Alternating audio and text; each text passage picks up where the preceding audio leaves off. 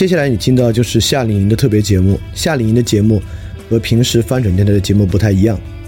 平时的翻转电台是那种从一个角度入手，知识量特别大、信息量特别大的那种节目，而夏令营节目我们是从一个非常根本的问题入手，你就靠自己的常识深入去探究，就可以想清楚的内容。所以说是一种跟平时很不一样的体验。那欢迎你来和我们一起探究一下。那下面呢就是今天的内容。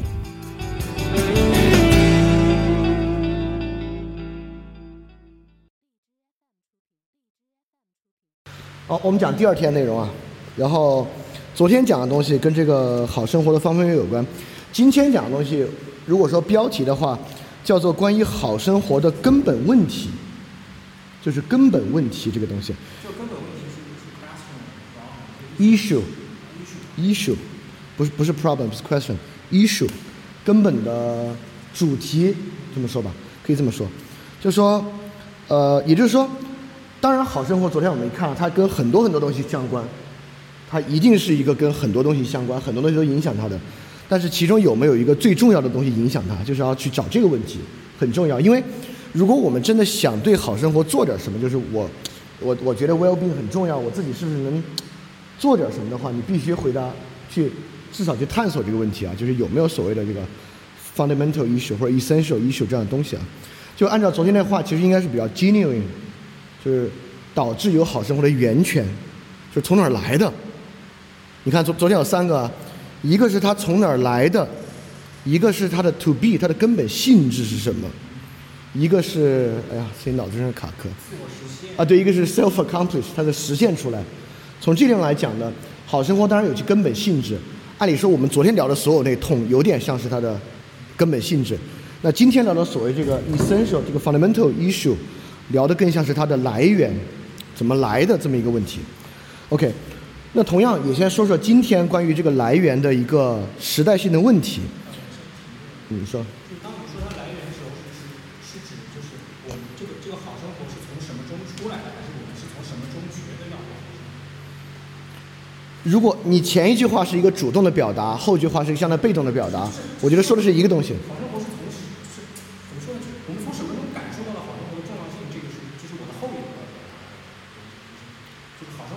呃，你你这个表达就更好，就是这个，我们从哪里感受到好生活重要性，就可以这么说，对，可以这么说的。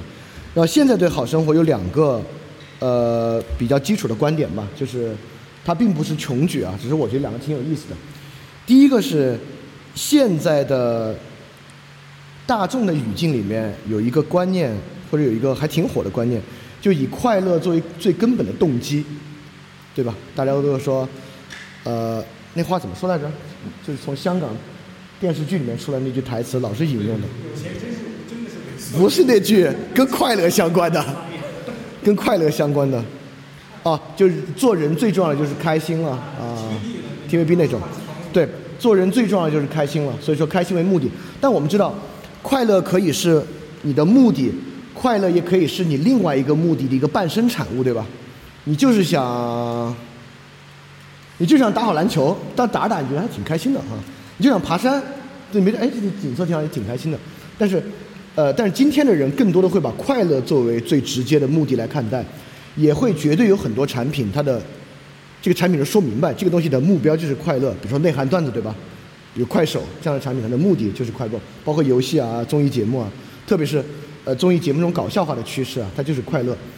那第二个呢，我觉得还有一个更有意思的用法就是。我们会说，今天的痛苦是为了未来的快乐，这话我们也会经常听到。但每次我听，你看这就有点像语言哲学分辨的部分。每次听到这个话很奇怪，我会觉得合理的用法是：今天的痛苦会影响未来的得失，未来的快乐是个什么东西？有什么东西能说是未来的快乐？哎。但这话就能有一个很重要的观念，就说明现在的人对什么东西能让他快乐，非常的明白。所谓今天的痛苦，就是未来的快乐。言下之意，在绝大多数的使用语用之下，说的就是今天的痛苦可以让我赚到更多的钱，因此这个在未来可以让我消费出更多的快乐来。他说的就是这个。因此，当快乐跟这个东西建立这么大关联的时候，其实是有一些问题了哈。好，这是一个起头，然后起头完了，我们就来说，那既然刚刚说根本问题，又说快乐，那其实言下之意就是说，快乐就是这个的根本问题，好生活的根本问题。这是什么意思呢？是说，我们都知道，我们都感受过快乐，我们也欲求快乐，但我们也知道，很多快乐跟好生活没关系，甚至很多快乐跟好生活相悖，比如说吸毒，那你说吸毒快不快乐？那就是至高的快乐。但那跟好生活相悖，但是有些好生活呢，我们觉得又觉得有快乐。比如说昨天说到读书的狂喜，虽然我没有体会过，但都说到这份儿上了，那得是一种快乐吧？虽然我没太体会过，但这也是快乐，对吧？所以说，快乐跟好生活的关系其实是有矛盾的，它不是那么直观的关系，不是现在大多数人把快乐当做根本动机和目的去追求就能够拥有好生活的关系。那我们再说说根本问题啊，这这话其实还挺重要的。就为什么会有根本问题这个事儿？呃，这么说，这个对人来讲是个特别自然的想法。事实上，我们想任何问题都情不自禁的会认为这个东西有根本问题，尤其是生活中的问题。也就是说，我们会把一个结果或一个过程。赋予一个单一的最重要的因素，认为是他在决定这个事儿，这是一个，我觉得这就是人的意识，这就是注意力。这就是我们对于因果的一个范式吧，单因单果是人的一个基础范式。即使复杂性其实也是提出了一个总结凝结的概念，叫复杂性，这个是它的因。对，虽然说复杂性它知道好多个，但是我但我们还可以度量它，还可以算它，甚至有时候可以用数学方式表达它，它还是成为一个单一的因在那里。就单因单复杂性这个，就是第四个会讲，单因单果这个就是人的一个有很强烈的一个范式，也就是说是这样的，你要么主动意识到根本问题是什么，要么你的下意识会引导你。决定了你的根本问题是什么，对吧？我认为人只要在做决定、在做决策，其实你的脑子里是受到某种根本问题的影响的。要么你意识到它，去分辨它，去思考它；要么你的下意识过程会自动的给你一个。但是这又得说回啊，根本问题不是实在的，就不像块石头一样实在的，是这个世界上不存在根本问题。根本问题是我们想法中间的东西。那我再再多说一句就可以完成。你说。会，对，或者是别人，或者还会认为是是一个特定的人在对他不好，是一个特定的影响。当然，人会误以为根本问题是实体化的，人啊、钱啊都是已经实体化的东西了，甚至人们会误以为有那个虚拟的东西的存在，比如说，呃，唯物辩证法，啊，在很多人的想法里面，比如说演化过程。啊，其实演化过程是真的存在，是一个意识观念。对，很多人已经某种程度上会把演化当做像像天气的存在一样。他可能在他的观念里面，或者很多人想法里面，演化有点像天气，但其实不是，对吧？天气是，对对对对，完全不能解释。这个这个 anyway 我们可以，也就是说，根本问题不是实在的，它的价值在哪里？它的价值在理解，也就是说，我们认为一个东西可以为我们所理解。如果他真的为你所理解了，其实言下之意，有点像你把握住了他的某种根本问题。当然可以是真，可以是假，可以是对，可以是错。嗯，不不不应该说对错不对，它本身是阐释的。可以说它好一些，它坏一些，它道理深一些。有的人呢，道理他理解了，但他理解的很浅；有的人理解呢，理解的很深。一旦你理解到了，你或多或少把握到它。所以说，我们用这个，就是如果根本问题是什么呢？我们可以说，根本问题是这个 dynamic。就是它，它就是 dynamic。就如果用亚里士多德的四因说，就是质料因、形式因、动力因、目的因这四个东西来讲，它就是形式因。对，你会觉得它是动力因，但动力因是你自己，人是动力因，根本问题是形式因。你把握住了它的形式，对，动力因是人，对吧？你在想嘛？可以，可以。亚里士多德的四因说就是促使事物之所以是。事物的四个原因，动力因就是具体谁在做，形式因就是让它 to be，它何以是它，导致它是它的那个根本原因。比如说，昨天讲了，比如说桃树之所以是桃树，不是因为它是木头，木木是桃树的质料因，它是由木构成的。但木有松树，有桃树，有李子树。它之所以桃树不是松树，不是李子树，这是它的形式因。目的因那就看谁栽这个桃树的了。那比如说是我栽桃树，就为了吃桃子，那是它的目的因。这棵桃树为什么在这儿啊？因为老李要吃桃子啊，目的因在这儿。动力因是谁呢？要么是我就栽了，从来没管过，那就是老天爷是它的动力因，它的刮风下雨的。要我天天精心灌溉，那可能我当然可以有两个动力因啊，这个我动力要强一点啊。这是它基本的意思，所以根本问题其实某种程度上是你理解一个玩意儿的形式因。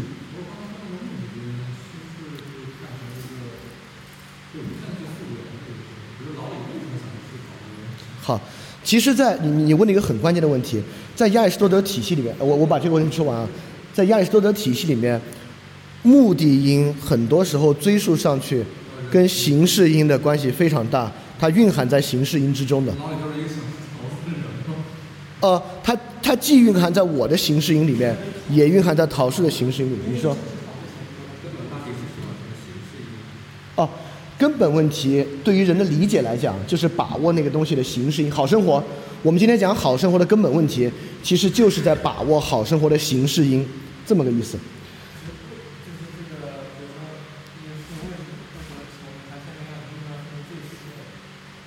为什么分这四类？哦，亚里士多德为何把它分成这四类？是这样的，你看，当我们问这个问题的时候，有两种问法。它为什么如此？有一种现代科学的问法，也就是说，这四个东西有一个内在的完备的逻辑，让它能够实现，但还不是。就是在古希腊的时候，人们的逻辑还不是一个这种罗格斯的逻辑。你要知道，四因四季，四这个词汇。在古希腊是有感知的，四个方向，就四是很完美的，四元素说风火土气，我们是五元素说，古希腊四元素说，四是一个相当完美完整的东西，四因说，啊，我们说的难听点儿，它凑四因，凑四个因素；说的好听一点，认，对，认为四里面蕴含了某种完整性。并不愚蠢，我我这么说吧，这个我们到复妹的环节再讲啊。好，我们再说一个相当重要的问题，这个是汪丁丁他有本书叫《行为科学的根本问题》，就我说根本问题这个思路呢，就是从他那儿来的。他有一个非常重要的观念，就是可以说好生活是一个可研究的课题吧。让一个课题有生命力的，就在于它的根本问题。我立马举个例子啊。现在很多学科事实上在或者很多课题在丧失根本问题的把握，比如说计量历史学，很多社会科学在把自己变成科学的过程中，用计量方法研究，事实上就是它丧失根本问题的过程。啊，那我我说吧，比如说经济学，经济学现在的核心就是计量经济学，计量经济学就是一套以数理逻辑作为经济现象根本解释的学科。新古典经济学，历史学过去是一个阐释学科，但计量历史学要还原到用考古发现的数据、气候材料等等等等作为一个历史阐释的根本根据。计量心理学、计量人类学，很多学科在计量过程之中丧失对根本问题的把握，导致这个学科其实失去生命力。计量计量学，那就是统计学嘛，不是统计学吗？就统计学嘛。OK，所以说。好生活这个问题也一样，我们有各种方面可以去把握好生活，但如果你能够把握住它的根本问题，你会让这个东西真的具有活力和生命力。这就是在你脑子里面啊，不是在任何外部。你在你脑子里面这个问题真的鲜活。很呃，我多说一句啊，马上说完你问。很多人之所以平时不愿意有意识的去想好生活问题，或者只能下意识的去感受好生活问题，一个很重要的就是，其实这个 well-being 在他脑子里面是相当模糊。飘忽的一个存在，它是非常零零散散的，在很多地方被动的，迫使他在所谓昨天说那个存在性焦虑的时候，才感受到，我靠，我有病真是个问题，就是因为他其实并不缺乏对这个的把握。你你跟他问什么？就根本问题是一成不变的，还是可以变化？不变的。那就啊啊，就这么说吧，至少应该说它具有极强极强的稳定性。就是说很难被解决。它是不可能被解决的。你想，一个学科的根本问题解决了，就没有这个学科了，这学科就不存在了。真的，一个学科的根本问题一旦得到解决，这学科绝对就消失掉了。如果在我们的历史中有有这么一个这样学科，有类似的学科，变金术。变金术，它的目的，它的根本问题就是把任何东西都能变成金属，你需要一段前者知识。然后最后现代物理学告或者化学告诉你。这么说，它不，如果一个学科的根本问题得到解决，它绝对就不会成其为学科，它要么并到其他学科里面去，要么我们发现它根本就是个伪命题。所以说，这里有个很重要的观念，之前在那个在基和威廉斯节目里面讲过，任何学科、任何思想上，就康德就说过，就二律背反，只要你走得足够远，绝对等在你前面的是个二律背反。二律背反的意思就是你会遇到一个矛盾，说的最简单，你会遇到一个不可调和的矛盾。就任何学科只要走得足够远，一定是这个，就没有学科走到下面，哎，居然是一个单一结果。好，到终点我们就 OK 开开举香槟庆祝啊，马上就举好生活的例子啊。那我给你举个别的例子，呃呃 OK，就拿就拿这个信息科学来讲吧，拿信息科学来讲。不是不我那我我这样我这这绕远了，我直接举个很很现实的例子，就是哥德尔不完备性定理嘛。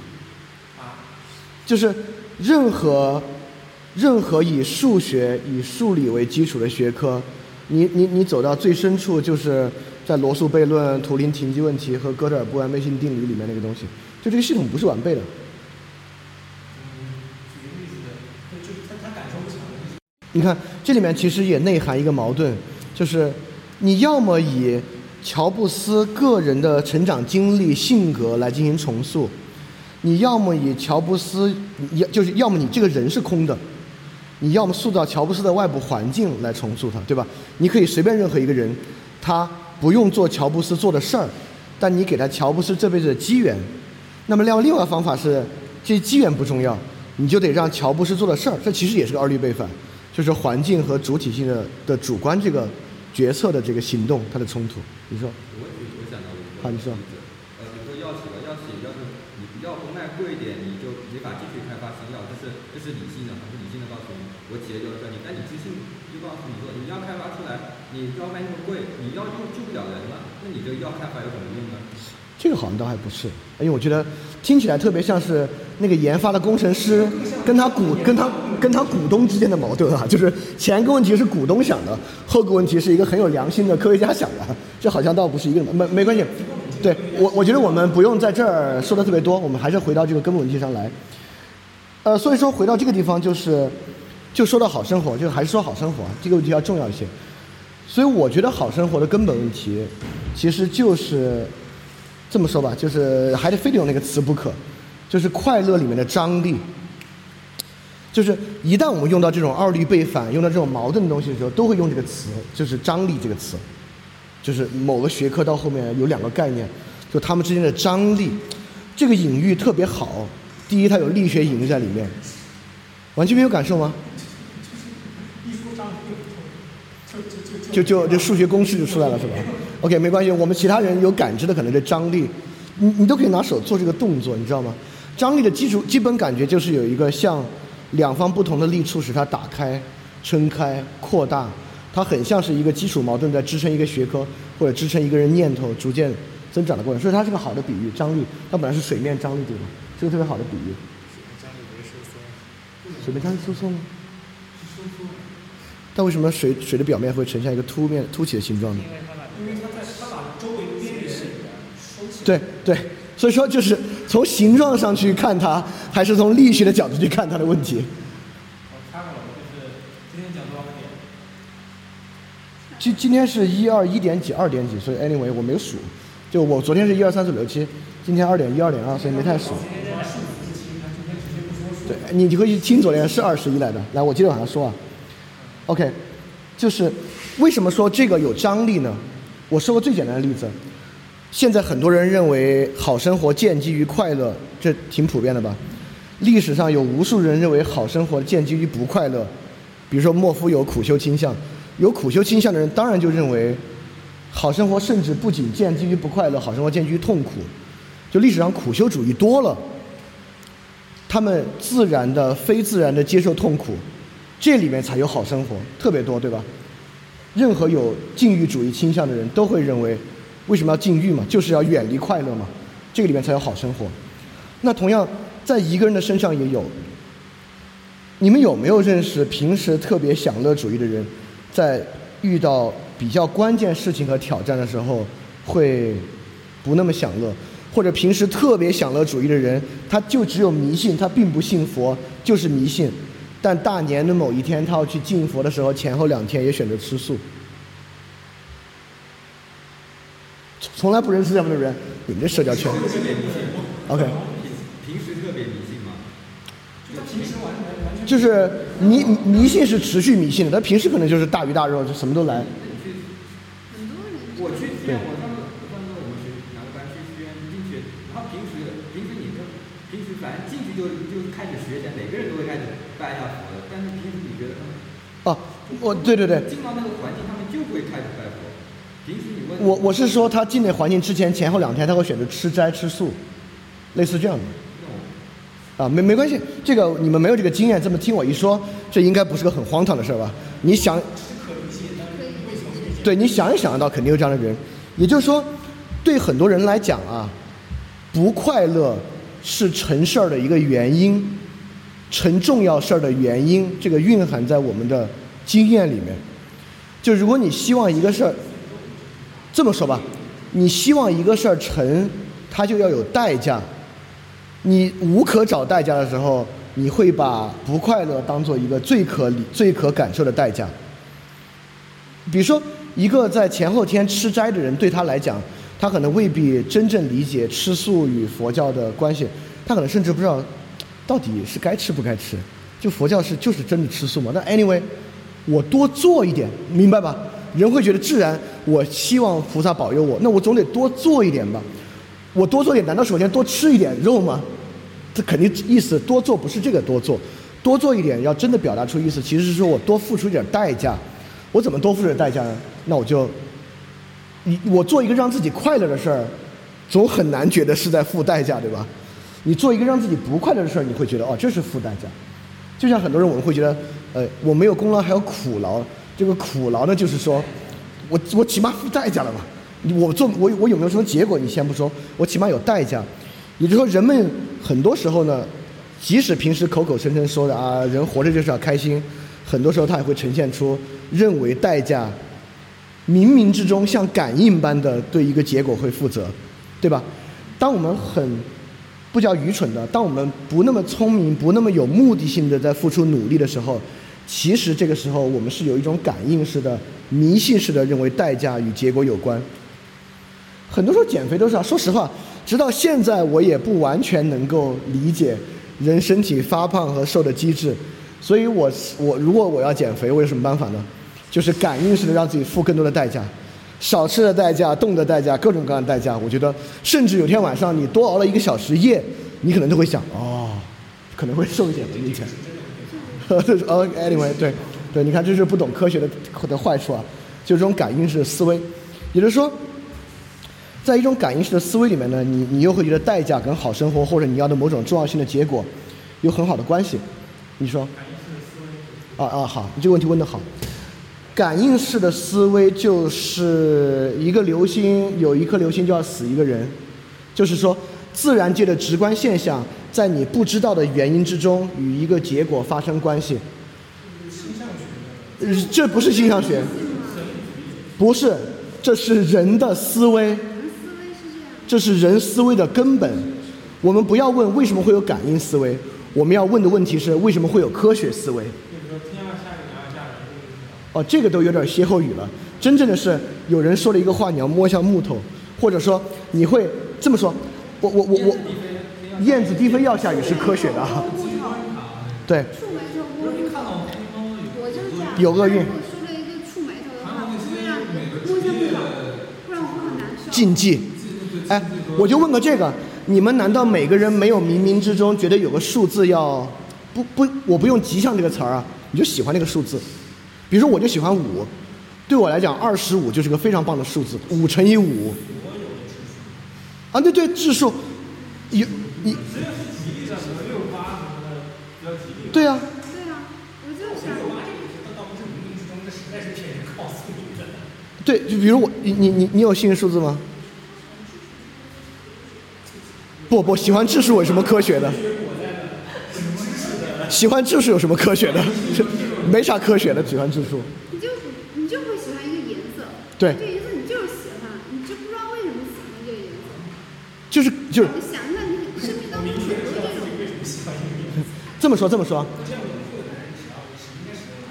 这就是纯感应思维。你看，我们可以理解。那为什么蓝色是冷冷酷的？没事没事，这个这个、这个太细节了。人类已经进化了好几十万年，甚至好几百万年了。这几百万年里面，它无法将外部世界跟一个结果建立联系，它就没法预测，没法计划，早就死了。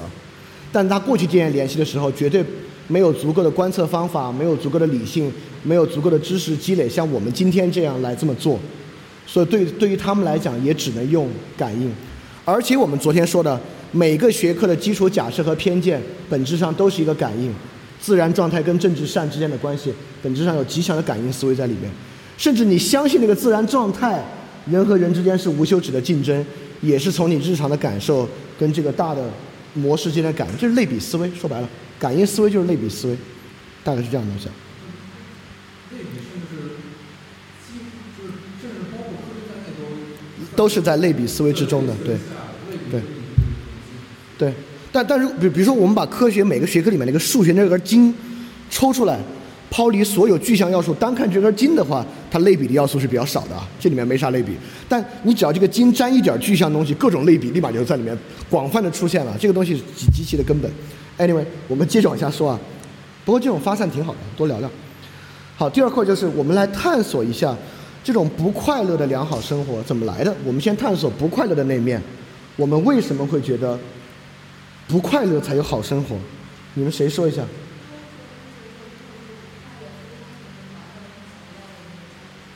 对，就还是那个一一种感应的想法，代价跟结果有关，还有别的吗？其实呢，就是我们有一个 A 从 A 到 B 的一个基础理论，就是我们昨天说过的那个，就是我们有一个基础的假设，叫纯享乐的生活必然不是好生活。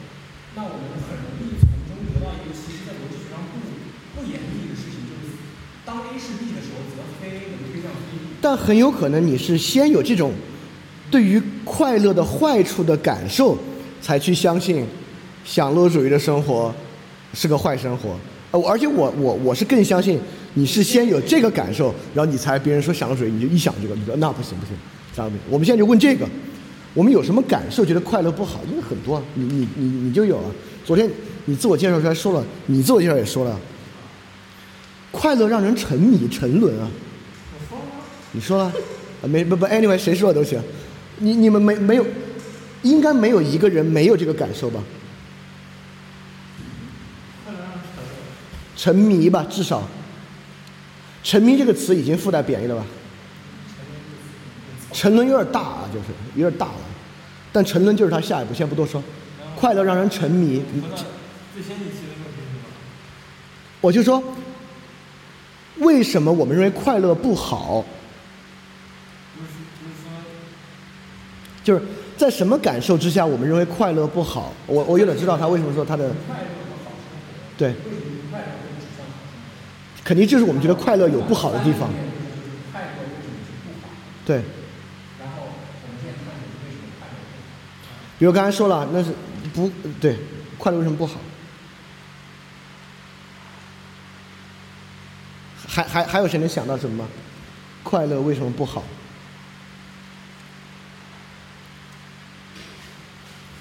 不快乐为什么？啊？不快乐为什么可以导向好？呃，我们先说快乐为什么不好吧？它无法激发人们更多的潜能。哎，对，对，他说的对，我我我我把他这话再总结一下，就是快乐这个感受，很多时候确实会掩盖其他的感受。比如说，有的公司团建，那团建里面有丰富的企业文化，然后，但是他们团建，哎。他们团建那天又是玩的特别多。明天领导问他：“哎，昨天感受到什么？”哎呦，昨天光顾着乐了，就是就是，光顾着玩了。昨天就是确实有时候我们认为快乐对其他的比较微妙的或比较重要的东西是有掩盖作用的。就就这么说，之前也也说过，我把我把它抽象出来啊，有一个游戏，这个游戏 A，游戏 A 确实有相当深厚的内涵在里面，是以安兰德的这个源泉为基调的一个游戏，但是，对，对，然后但是这个游戏本身呢，又是一个射击游戏，做的特别好，它的结果就是你玩到底，你其实真的不知道在说什么。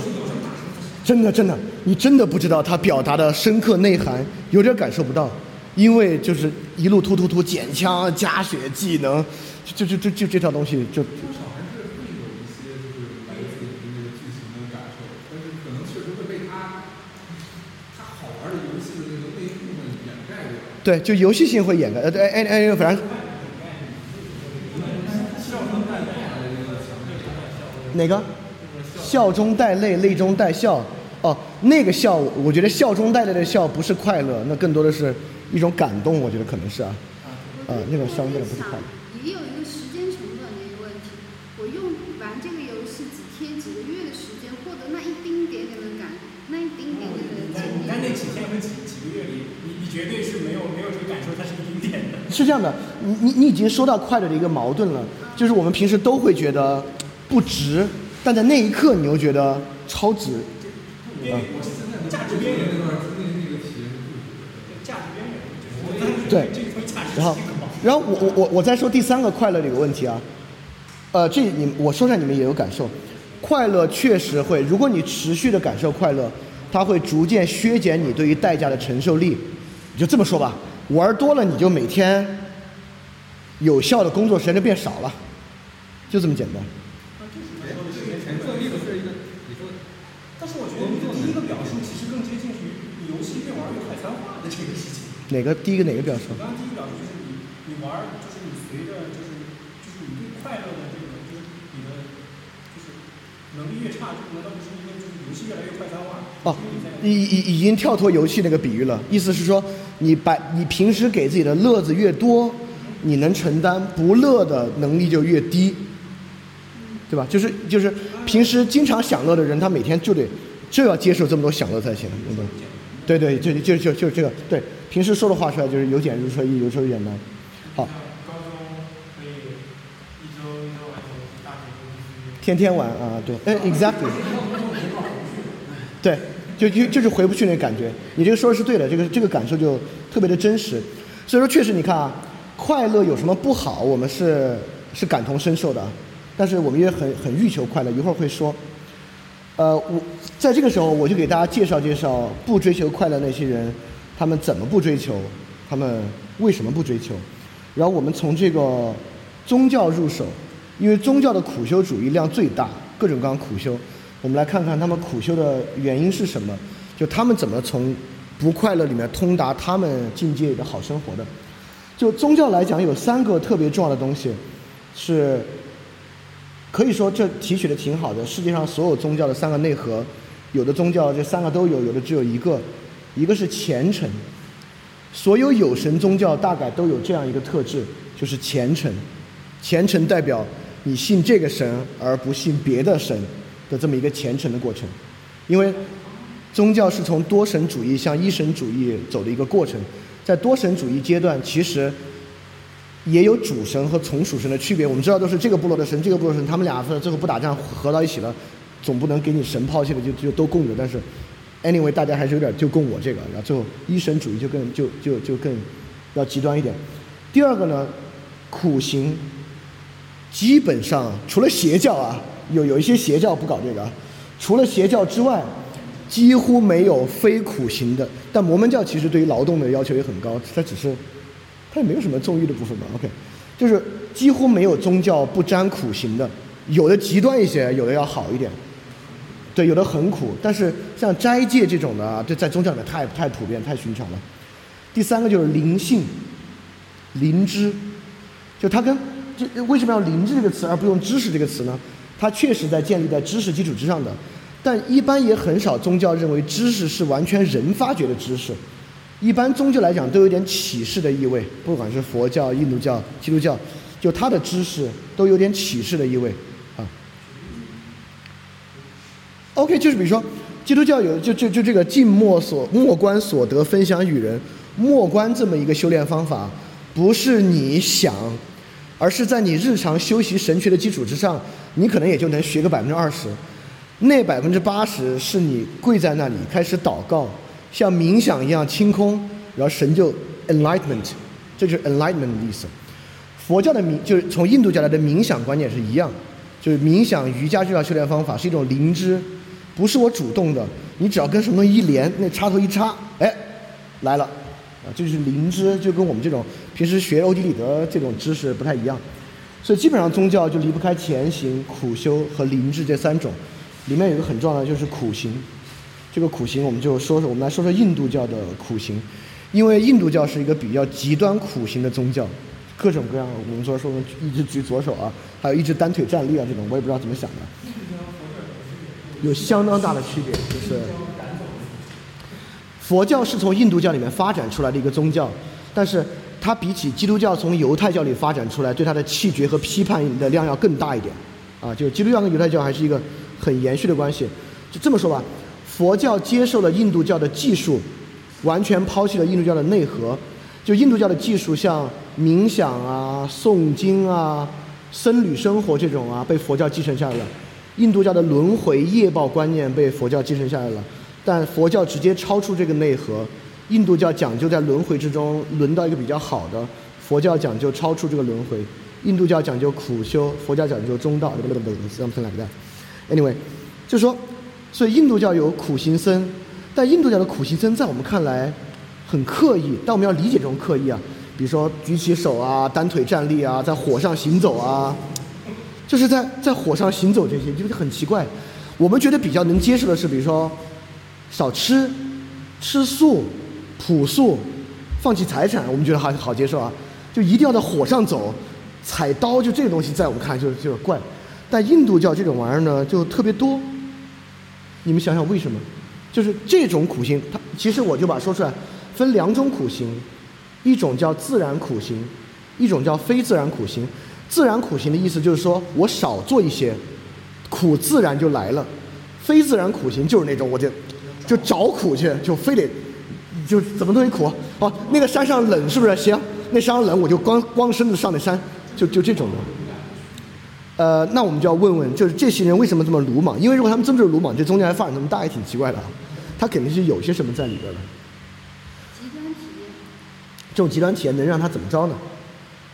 把精神状态放到一个跟日常状态区别开的那个极端的环境当中。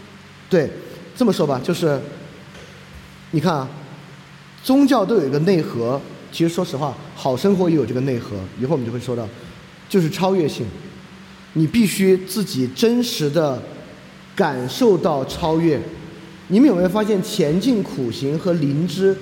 都是能够带来超越感受的东西。你看啊，一般宗教的虔诚靠的是什么？仪式，对吧？仪式带来强烈的宗教感，仪式本身有强烈的虔诚的意味在里面。因为一一个人在家，如果不是长时间祷告，是很难有虔诚感觉的。苦行、灵智的 alignment，这种超越感。那这种苦行，确实受到就是印度教的一个问题。印度教是个多神宗教。但是你也不能信印度教以外的神，当然，你信的就是这些神，什么猴神啊、象神啊、梵天啊，哪个？湿婆对，梵天、湿婆和毗湿奴三主神嘛，其实就信这些。所以在这个宗教里面，虔诚比起一神宗教量要小。然后印度教有很多宗派，有一些宗派强调灵知，像圣论派等等的，比较强调知识和思辨。有很多宗派，尤其是平民宗派。并不强调思辨，因为印度教是个相当相当古老的宗教，在那个时候，在书写文字没有传到平民中，大家就在那个时候是婆罗门教是一个贵族宗教，印度教是婆罗门教发展成为平民宗教的产物，在平民这部分灵智的量是相当少的，所以苦行在里面起到了一个非常非常重要的部分。我们可以看其他一会儿有苦行跟灵智结合的，所以这就是一种对普通人的超越。你怎么超越呢？那就是人做不到的，你做得到，你只能在日常生活中去找这种东西。这个东西在一个企业里面当然也有，华为这样的企业就是，华为的企业文化是极端的苦修文化。我去华为，因为之前做咨询的时候做过华为的项目，站在他的走廊里，我都惊了。华为走廊里是那种像中学、幼儿园那种光荣榜一样，但华为的光光荣榜不奖励别的，奖励苦。光荣榜第一名，我一看，已经三年没有休年假了，连续多少多少天没有休过周末，已经有 N 年的春节选择主动加班。你看第二名，哦，这个人也是，已经有好多好几年没有休过年假，已经连续好几十周没有休过周末。我当时想，我操，这这这个企业的企业文化真是厉害。这是一种讽刺的说法，OK。但我我我们会发现，就是通过苦实现超越啊，这不是非有宗教才有的，就这种观念。华为当然说这是好员工，对吧？或者这是好的，这不这未必是好生活。不，企业不能这么说，企业绝不能说我们推崇这个是因为这个人创造了最多的利润。企业推崇这个一定会说这是好的工作伦理。意思是说，如果一个员工有好的工作伦理的话，这个就是好的工作伦理。这叫什么？这不是爱岗敬业吗？吃苦耐劳吗？这话你听的还少吗？OK。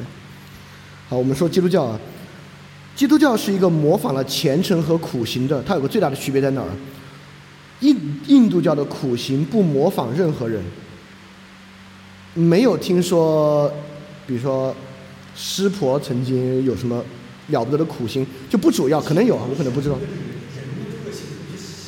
比如说基督教里面就有明显的模仿苦行，就是耶稣基督和初始门徒，就是基督教苦行的最大原因就是，这怎么着像他们那么活肯定没错吧？就是就是怎么着，就是说我们可能很多地方有争议啊，但他们那种活法肯定是好生活，这肯定没得说。他们那会儿呢，就是一乞讨，基本上一乞讨要以很贫穷的方式过活，那这肯定没问题。比如说，直到今天，天主教还有个很大的宗派，就是那个圣方济各会，就是圣弗朗西斯阿西西的弗朗西斯建的宗派。这个宗派就是模仿原始使徒和门徒生活，搞苦行的。但是基督教苦行里面呢，其实也是有这个，呃，有这个苦的成分。这跟印度教的不一样，印度教的苦呢强调超越，基督教的苦你们能应该能想到来源于哪儿？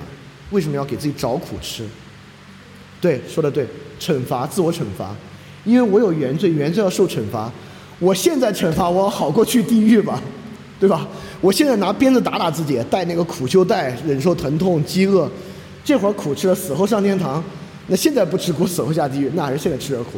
所以基督教苦行里面有一个很重要的东西呢，是对于快乐的惩罚的担忧，这个东西。这两者在非宗教领域有没有啊？因为榜样而吃苦。那榜样吃苦，那他那生活肯定好，我吃苦。啊、我不知道，我们日本应该没有拿雷锋当榜样的，我甚至怀疑雷锋的真实性。啊，嗯，啊，anyway，对，啊，比比如说维特根斯坦，于我来讲就有这种苦修的榜样价值。嗯，对我来，反正对我来讲有很强的感召力，我就觉得，啊，没有没有这个感召力。其他人有有有什么？另外人，OK，什么？对，陀思妥耶夫斯基，陀思妥耶夫斯基这个极其基督教化的一个小说家啊，这他他他有很强的苦修色彩。对，南丁格尔，OK，对，这跟苦修 self sacrifice 和苦修还不太一样。就就南丁格尔的苦不是没有苦而找苦，他是战争期间没办法，那个就是是是外部环境带来的，啊？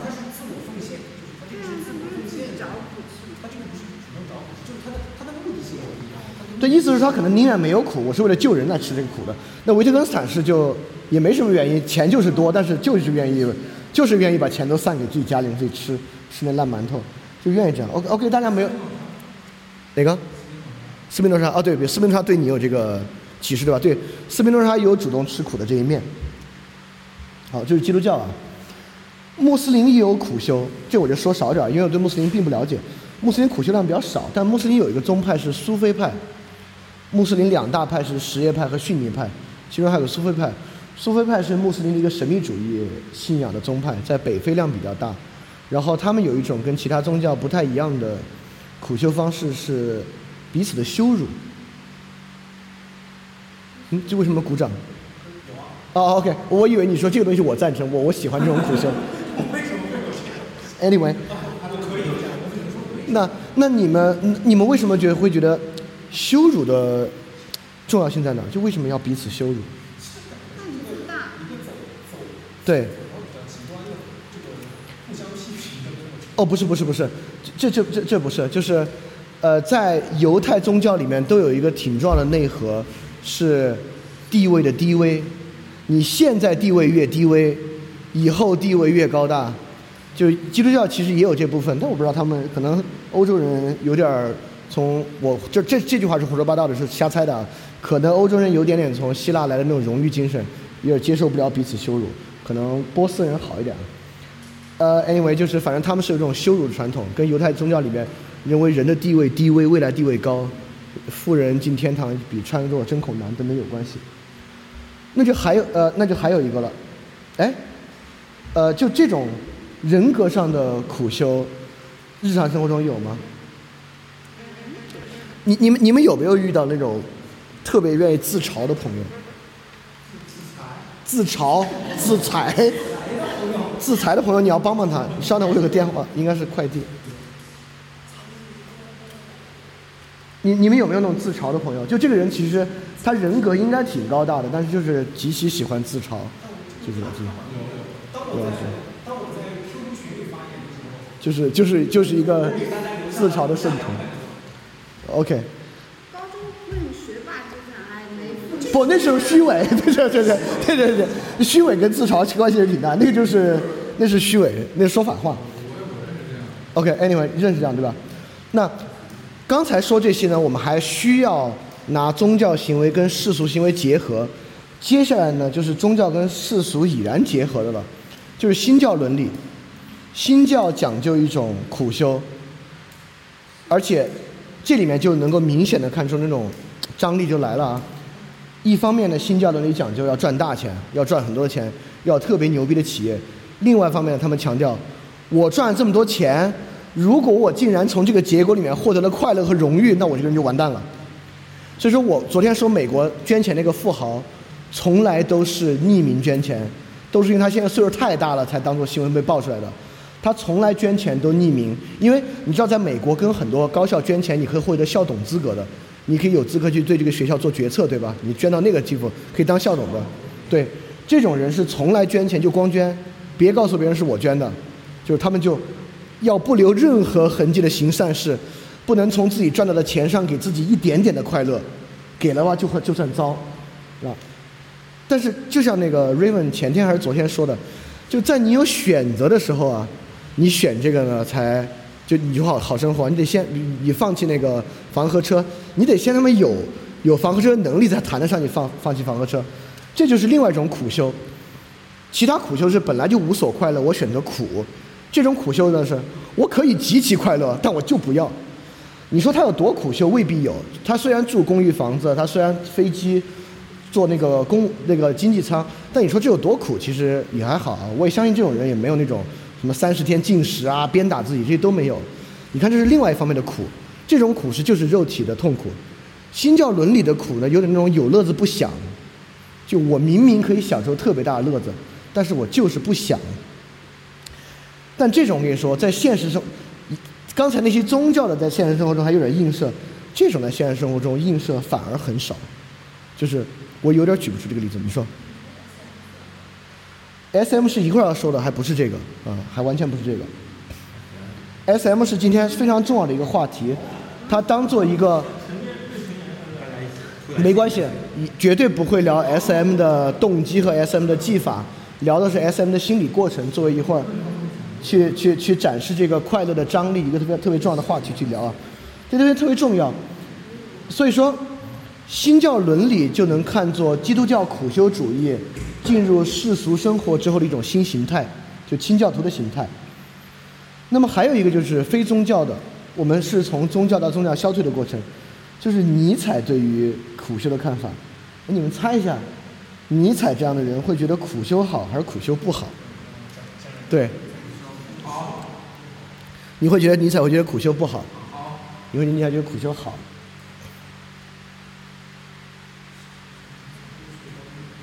应该是好，好是吧？不好。因为查拉还要在山上待了十年，但长安不下山才算好吗？其他饮食不好。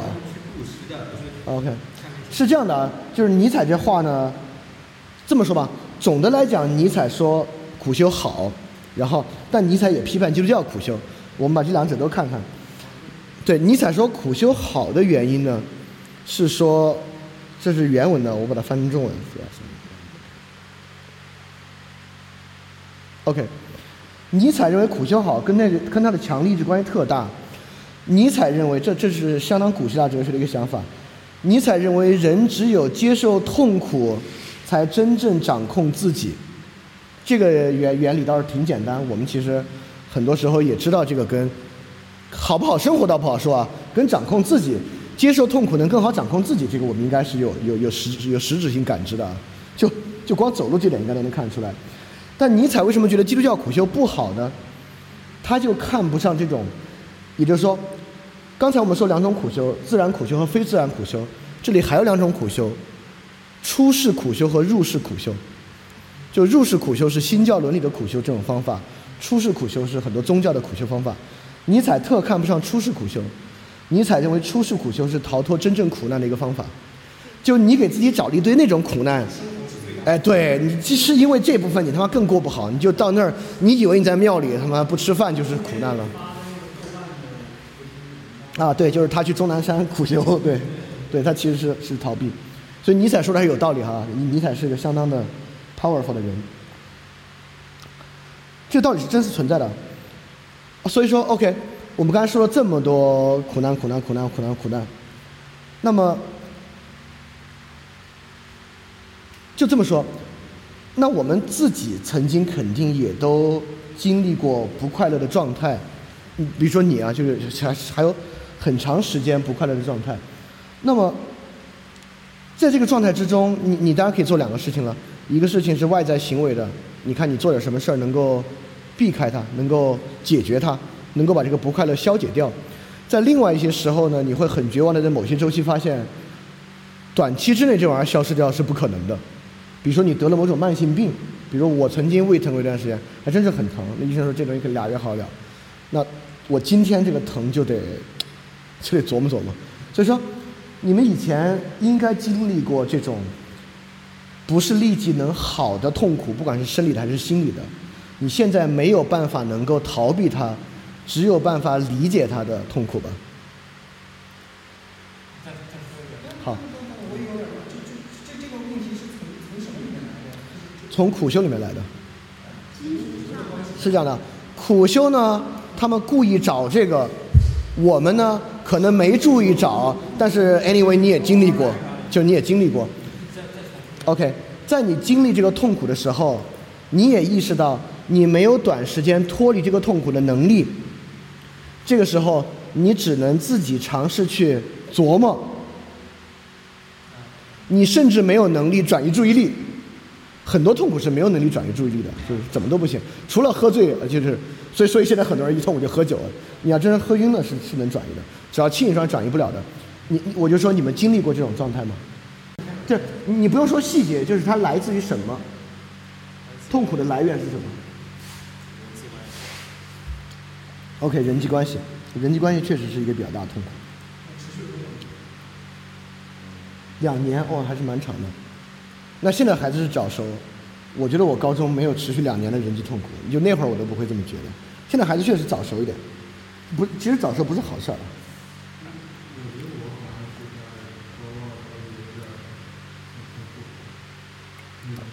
也是人际，OK。你呢？差不多就是学了一两年。来源是哎，大大大大家不如都说说来源是什么？就说最最最大的那个吧。就我的那个就是感情，呃，是来源于感情的那种痛苦。我那个是存在性焦虑。哦，存在性焦虑，就是你看赚钱的人是有存在性焦虑啊，存在性焦虑对贩夫走卒是得不了这病的，这真是赚钱的人得的病。就你就开始想，你就是什么都有了，就缺人生意义了 的那种焦虑。也不是就挣钱，就是其他都挺好，但是人生意义的缺失。你你呢？有吗？有实习的时候，是来源于什么呢？就是虚无感，就觉得就是那种科层就啊，工作工作异化，劳动异化啊，就是我我实习我就开始觉得劳动异化干嘛？嗯，就是劳动异化带来的对痛苦的理解。OK，但但是你最大的也还还是那个是生生理病症吧，算是就是心理疾病吧带来的。你呢？感情？迷茫。OK OK，对我来说迷茫。你呢？也是羞感。啊，你是人际对吧？本真性焦虑，呃就本体论的模糊。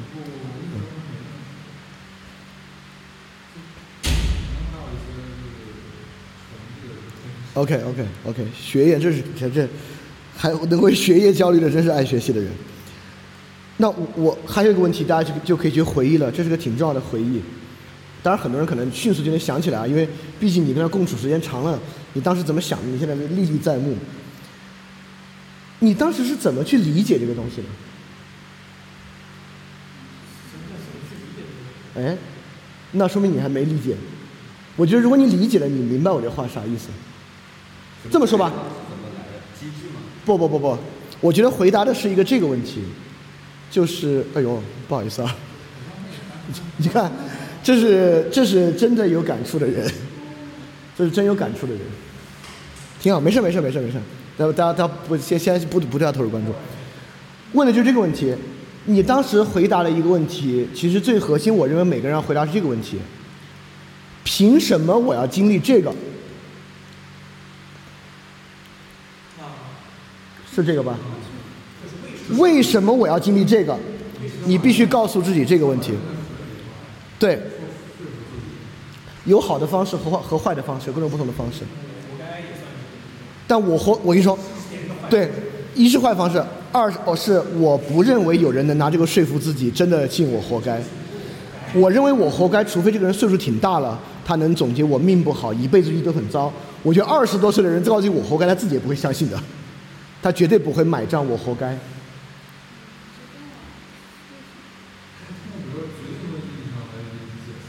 绝对算，但是我我也觉得挺难说服自己的吧，决定论意义上的。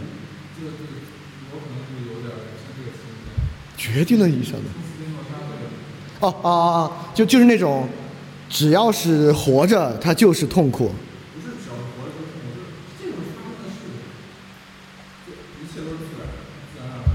啊，就是斯宾诺莎那种，就是宇宙自然那种决定论，就是那种那种命定性，不是我命不好，是是宇宙规律必然发生。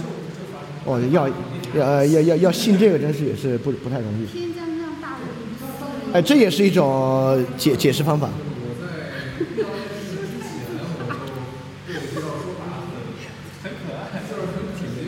啊，但是我在遇到事儿以后，我确实不能很好的就这个这个方法能能够鼓励你，但不能调节。对，没有没有真的实施。或者这么说，我能不能这么说？虽然这么说有点不好，能不能说，真正遇到这个事儿，你才发现你对于斯宾诺莎这个命定论没有那么信？呃，对，因为我这么说想引出另外一个，这这这确实挺重要，因为很多人在日常生活中，特别年轻人，会显得，哎，我对什么都不在乎，就就就一遇到事儿，你就能看出他对什么都在乎啊。其实他平时能这么说。这这这，呃，这这个你们我们之后聊啊，这个跟今天这个不一样。我我我我问下个问题，问题很重要，有没有谁当时接受这个东西？我为什么要经历这个的自我理解方法是？把它转化成一个好事儿，把它转化成它就不是痛苦。不，天降大任于斯人也，这也是痛苦，只是必先磨练我的精致，就是这是个磨砺，但磨砺不是好吗？魔力是为了那个东西，魔力这这么说对，魔力本身不是目的。有没有谁在理解它的时候，把它理解成为用带有本身目的的好？就这这本身就挺好。哎，你你你你说说你当时试的怎么试的？你当时那个思路是什么样的？大概？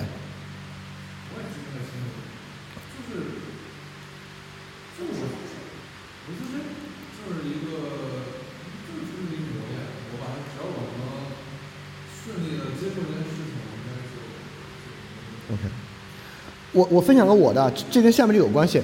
这样，我先把下面这个观点说出来，我再分享我的。我这个分享你们肯定都要笑我。呃，我先说这个观点，这是亚里士多德说的，他在《尼格马可伦理学》里面有这么一句话：一般而言，合乎德性的行为会使得热爱德性的人感到快乐。人们所认为令人愉快的诸多事物会发生冲突，因为这些事物并不是在本性上令人快乐，而是对于热爱高贵事物的而言，才是本性上令人愉快。合乎德性的行为，不但对于热爱他们的人来说是愉快的，而且他们本身就是快乐。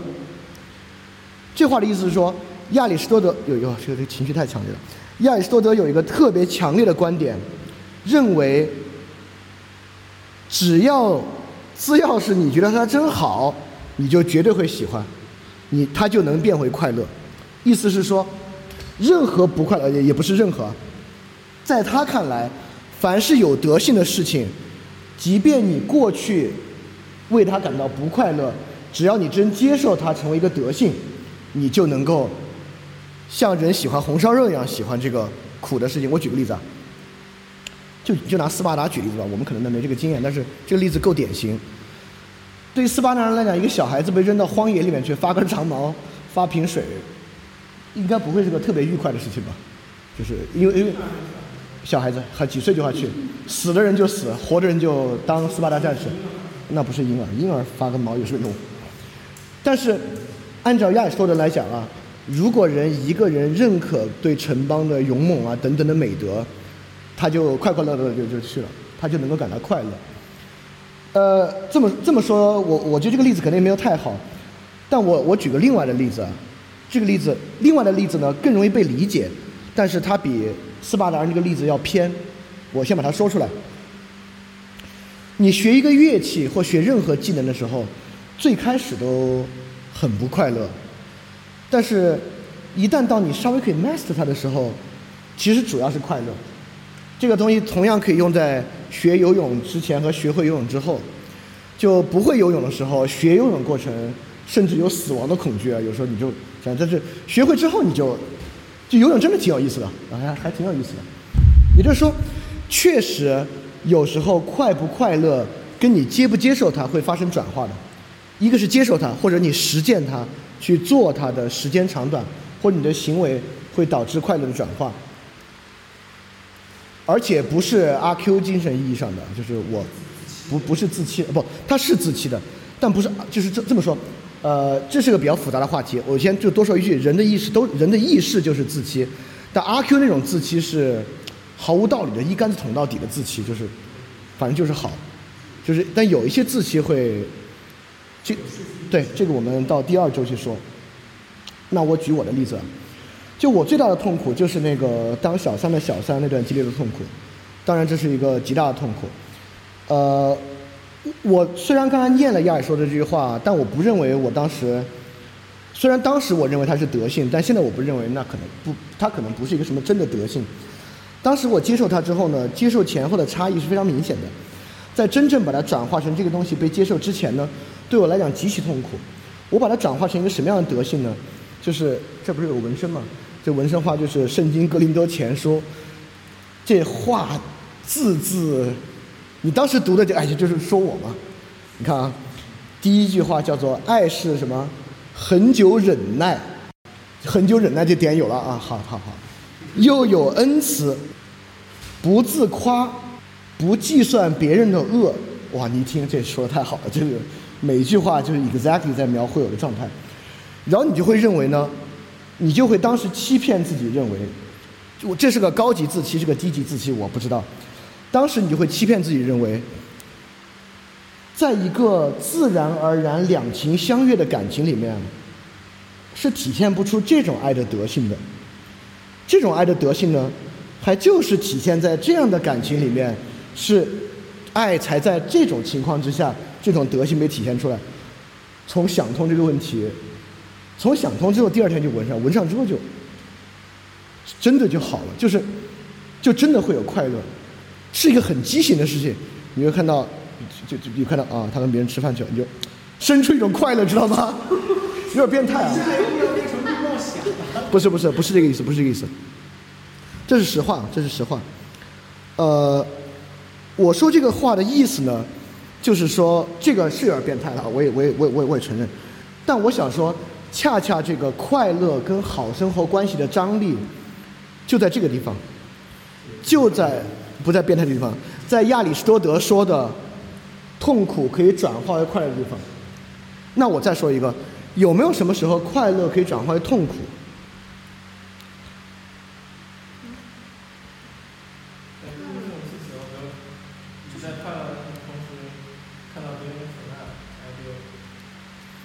那不是，那不是快乐转化为痛苦。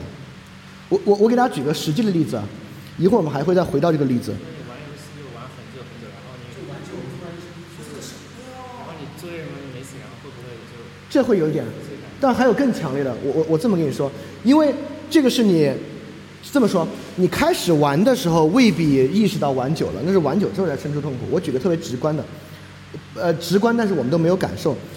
每一个海洛因吸食者到晚期，啊，啊，对对对对对，就任何不光是梁山，全世界任何一个海洛因吸食者到晚期，每一次吸食之前，都带着对于马上心脏过载死亡的恐惧吸食海洛因，随后获得极大的快乐，立即在快感消退的时候转化为身体可能即将崩溃死亡的痛苦的过程。这个说的有点极端了，但在这个地方呢，恐惧就是痛苦、快乐、痛苦，确实是在一个人身上极强的融合在一个行为里面的。极限运动的那些极限运动那些人？对，其实就是极限体验。就以后我们要回到极限体验，就为什么极限体验对于人有那么大的吸引力？确实，极限体验在这个章里面，我先把例子举出来，这个例子可以在在大家里面发酵一下，我们再说这个例子。福柯大哲学家，绝对有智慧的人，艾滋病死的，同性恋，吸食毒品，性狂欢派对，变装异装癖，SM，群交，对吧？我们应该能相信，福柯这么做绝对不是因为福柯是个浪荡子，就是他是个两面派，一方面很有智慧，一方面他就纯粹肉体纵欲，肯定不是吧？我们应该会相信，这么说可能就有点难相信了，但我是信的。一会儿我们来可以讨论一下。对福柯来讲，这是好生活，而且不是因为他有快感，是因为他有形而上学意义，他有好生活，他是好生活。对，一会儿我们会说，当当当大家对这个张力理解更深的时候，我们走到那一步，我们来看什么叫快乐是这个好生活的根本问题。这玩意儿是怎么这么倒转的？就斯巴达人的例子和我的例子，还是一种比较浅显的倒转。你有点知道啊啊啊！你想通这个了，他变快乐，或者啊爱这个吸毒那个例子啊啊这个了，他变痛苦了，比较好理解。但是这地方我们要要认识到模糊性出现了，快乐的模糊出现了，就是我们会发现快乐和痛苦是有个边缘位置的，在那个边缘位置呢，它会转化，会互相转化。我要说的就是，我们好生活的这个 genuine 的意义，就在于，当我们理解发生在我们身上快乐和痛苦，理解到我们意识到我们的快乐和痛苦的那个边缘转化的位置的时候，你对于好生活就有了完整的理解。就别人别人问你个问题，你觉得什么是好生活？你就就就就就可以说得出来。所以说，为什么说这是促使好生活这个论题具有生命力的东西？就是说，你恰恰是在理解自己身上的快乐和痛苦，当然绝大多数时候是理解痛苦的时候，慢慢慢慢让痛苦走走走走走走到那儿，你发现哦哦哦哦哦，这个这个是重要性，重要性感受就发生在那个边缘位置，你一看到那边缘，你就立马知道哦，我就在乎这个，搞了半天啊，这是好生活一个非常重要的部分。你为什么笑？因为我觉得好难。当然难了，这就是好生活是个人人都能得到的东西吗？好，我们刚才说了苦修，现在我们反过来说快乐。刚才说苦，现在说说现在说快乐啊。我们先把快乐做一些做一些分类。就第一种快乐就没什么可说的，就是生理性的快乐是没啥可说的，就是那种特别直观的快乐，性的快乐，吃红烧肉的快乐，呃，刺激的快乐，坐过山车的那种刺激带来的快乐，这没什么可说的。第二种快乐也特别广泛，人际间的快乐，被他人承认，或者用尼采的说法，他人服从你的快乐，这绝对是有快乐的吧？我就这么说吧，如果我对自己坦率的话，现在我面对这么多人说话，这么多人在听我说话，这本身就有一种快乐存在，这是这是实话。我坦率点的话，这就有快乐。然后这两种快乐是大家都心领神会也有感受的，我们就不多说。我们着重说一下，就其他一些稍微复杂一点的快乐，我们还是引述一些哲学家的观点。就第一个是柏拉图的快乐，这个快乐对我们今天人理解起来就非常快困难。你要柏拉图怎么说快乐呢？在《理想国》里面啊，柏拉图认为快乐就是公正，公正 （justice），公正是最大的快乐。我觉得这个对我们来讲就可能没有感知。你说不是直性公正，不是就是公正，就是公正，就 justice，就是 justice，不是 fair，是 justice。有从道理上，我们也都 somehow 有有有感知吗？我有思想正的城邦吗？正义是最高的正当，这个。是做人正当吗？不是，是 justice，是它它是，你看，首先 justice 绝对不是一个个人的概念，没有一个 individual justice，justice 指的是公共，只有 public justice，social justice，对，对。我特别生活在公正的特别特别特别这个 value 这一。你 value 不是很多我们 value 的东西，我们未必视其为快乐。你必须说明白它跟快乐的关系。怎么这么说？我也 value 勤奋，但你要说它跟快乐，我觉得就就好像还还还不是那么快。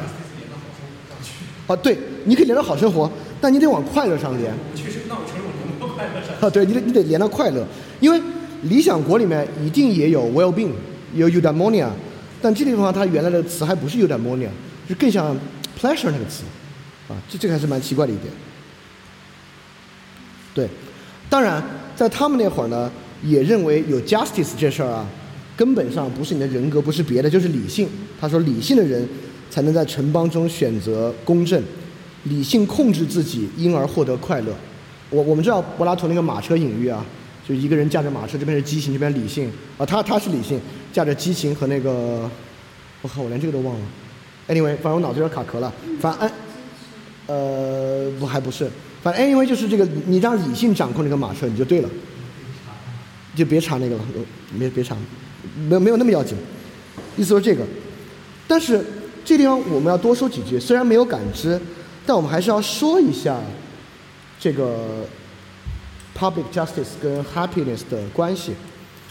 呃，在现在这个个人主义和比较功利主义的时代，我们应该能够找到逻辑上的 public justice 跟个人 happiness 的关系。我们可以这么说啊，只有社会公正了，我才最有可能得到公正的对待，因此我才更有可能脱离苦难而获得我应得的东西，因而我才更有可能快乐。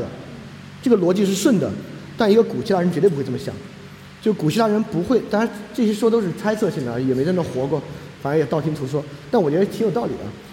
按理说，一个古希腊人，他应该不会去区分一个东西必须落到自己身上，他才看得出来好。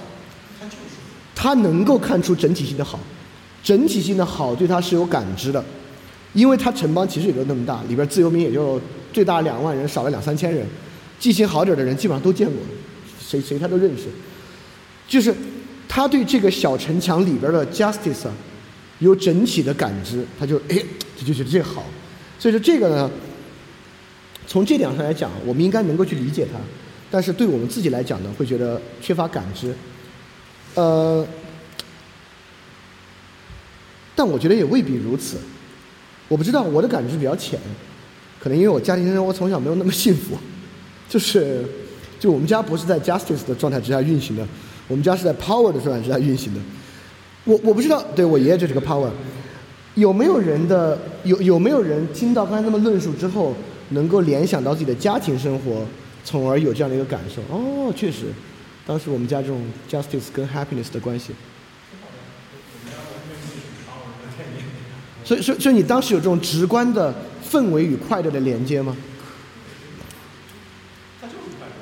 嗯，我多说一句啊，就刚才我说到那个，让让我自己有点感觉，就是我觉得那句话我就是自然语言里面看出来的东西，也就是说，氛围带来快乐不奇怪吧？对，我觉得在这里面有一点点那个意思，有点点那个意思，就是很多时候我们在一个氛围里面，这个氛围本身的秩序感是产生快乐的，就像红烧肉，呃不不像一点也不像红烧肉，实在是不像红烧肉。反正意思是说，一个氛围的那种秩序感是能够触发出一种快乐的感情的。所以说，和谐社会，哎，算了，不说这个，增加自己剪辑难度，何苦呢？不是，别人一听就知道你是在讽刺这个东西，这东西谁听也不会觉得你是诚心在夸他，对。想他也，你说的好，你觉得怎么说？你说的坏，你觉得是什么？现在不就是这样的吗？你刚才想说什么？啊，你你说，就是好的氛围还是 power 的感受？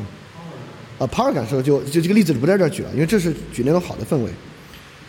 OK，然后还有一个呢，就是呃，你说，第二个例子呢是托马斯阿奎那，是中世纪的一个神学家，然后这个话就是托马斯阿奎那的话，啊，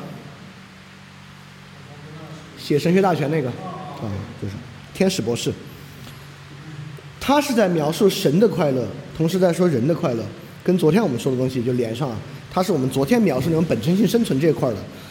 他说，上帝的快乐在于他的本质，不是因为他获得什么，也不是因为他参与了什么，是因为他是什么。啊，这个也就是我们昨天说那个 genuine, essential, authentic 那个，这个我没什么多说的。我再往下说，马尔库塞对快乐的说法，这个很现代了，这跳的比较多。这个东西跟之后的讨论其实也有点关系，跟我们最开始引述那个现代人以快乐为目的，甚至能够计划自己未来的快乐大有关系。马尔库塞在单向度的人里面就批判一个东西，批判可消费的快乐。马尔库塞认为民主制就是他妈扯淡，当然原文不是这样说的，民主制就是他们扯淡。民主制呢，就是少部分人统治和奴役多部分人的过程。奴役方式是将他们能够获得的所有快乐，仅仅缩减为一些可购买的快乐的选择。这个民主很有关系，这跟自由市场很有关系。自由市场跟民主很有关系，不如说自由市场是民主的启蒙和起源啊，这是也很有关系。所以说，就是他叫做 happiness can be bought。他认为现代社会的单向度就是让快乐的获得仅仅能够附着在可被购买的东西上，他管它叫 psychologically damaging，这是一种对人心理上的摧残。所以这个是今天反过来说到我们今天所谓这个快乐是良好生活的根本问题这一点，这是导致今天很多人意识不到快乐是良好生活根本问题很重要的一点，是因为他平时感知到的快乐都是来源于这个的。这种快乐是没有深度的，这是实话。就如果你的快乐是我那会儿转化那种快乐，他我我也不敢说，还有点深度。但这种纯粹购买的快乐本身其实是没有深度的，在这种东西上，你真的很难推推推能推到一个转化为痛苦的边缘位置，真的很难。你说我今儿花花一百多吃一日餐，我在脑子里琢磨，还琢磨出一个转化痛苦的边缘地带了，这真是很困难。对，所以说现代人的快乐，当然现代人的痛苦来源好像要广泛一点啊，不光是可消费的。其他地方有些痛苦。OK，然后我们就要说到这个地方了，就说到福柯和巴塔耶了。福柯我们刚才讲了，然后巴塔耶再多说一句，跟福柯同时代的一个哲学家、文学家，同样也是尼采路线的一个继承人，他做的事情特别没溜，就写那种最色情的小说。你说？那你说这个痛苦、痛苦和快乐的转化是不是把握在这个中间度？什么叫中间度？就是快乐和痛苦的中道，这个意思。痛苦的快乐的转换。他他他他当然是这个意思，但是就是我们一会儿要尝试去，因为这么说还是一个有点形式意义。那中道是什么？什么导致它转换？你知道，你知道你想快乐，然后你你然后你当你知道这个快乐又会导致痛苦的时候，然后你就会有意的保持这个中道。那不是，不是完全，那就完全不是这样。一会儿我们看福柯怎么，至少他怎么把快乐转化为痛苦的那部分，不是这个逻辑，还真不是这样逻辑。我先把巴塔耶说完啊。巴塔耶是靠写极其色情的小说，什么眼睛的故事之类的，但他同时是法国国家图书馆的馆长，就是高级知识分子来的。就高级知识分子写这个东西是为什么呢？那同样我们要去理解，福柯作为高级知识分子，为什么要去吸毒、纵欲、各种越界的性行为？也就是说，你看啊，我现在先说两点，你如何能够触及那个边缘位置？它跟知识，它不一定一定要靠知识触发，跟我们昨天说的一样，但一定有一条知识的路径能到它。首先呢，我们说了，理解是网状的，它一定要被放置在一个网络里面，它具有一个初级价值，它同时具有一定的深度，到达那个位置。首先，我们说网络是什么？福柯写的书叫《性史》（History of Sexuality）。性史的意思是说，当代人所有性的观念，尤其是性是羞耻的这个观念，并不是古已有之的，是从维多利亚时代之后，权力逐渐构建起来的。而逐渐构建起来这个性的观念，事实上是要用性的禁性的禁忌，达成一种比较畸形的统治。它既用性的禁忌推行一种外部规性，同时又用性的禁忌把性的放肆做成商品化，把它做成一整套商品和可消费性，来成为规训人们性行为的一种整体手段。也就是说，性是羞耻的，是禁忌的，是权力透过这个东西来控制你的行为和观念的一套方法。啊，这是福柯他在各个领域都推行这么一套对于权力的批判的方式啊。因此，在这个基础之上，首先纵欲行为获得一种超出感官的快乐，它至少连接到一种主体性完成的好生活。只有在纵欲超出社会性规范的性行为之中，一个人才是一个真实的人，是 authentic 的人，self accomplish。因为如果你还在以社会规范的性规范来进行性行为的话，这是别人的 sexual trait，不是你的。只有这样才是你的。福柯说过，就是约炮啊，我说的俗一点，只有在两个完全不认识的人发生性关系的时候，才接触他认为 authentic 的性的本质。这说的还就是能能能接受的，我觉得说的还是挺学理化的，应该不是特别的色情。好，你看，所以说你说，但但是如果我们用如果用那些约炮软件的话，那我们是不是又把这个东西又变成商品化了？我们以为是在触摸这个边界，其实我们还是被束被束缚在这些商业的逻辑中。我觉得这个工具不重要，重要点在于你在实际做这个行为的时候，你脑子里怎么想的。这是个比较主观的事情。对对，你说的对。呃，这个我还可以引述一个福克的例子来说这个。确实，我们昨天晚上也说到，商品化是有极大异化的。一旦商品化，这个事物本身可以附带的那个价值就拿掉了。我举个别的例子啊，就是 S M 和提供 S M 服务，有那种 genuine S M，就是我就是 S M，我提供 S M，但同时也有那种性工作者吧，他可能并没有 S M 的倾向，但是他提供类似表演式的 S M 服务。但是很多人就会认为，一旦里面有一个角色是表演式的话，这就就完了，就不是了。所以说，福柯当时也是，嗯，福柯的时代一定有性工作者，但福柯接触这些都是通过那种俱乐部 club，就是 hardcore club 那种来接触这种的，是 hardcore club，真的是 hardcore club。我跟你说，福柯真的是 super hardcore，OK。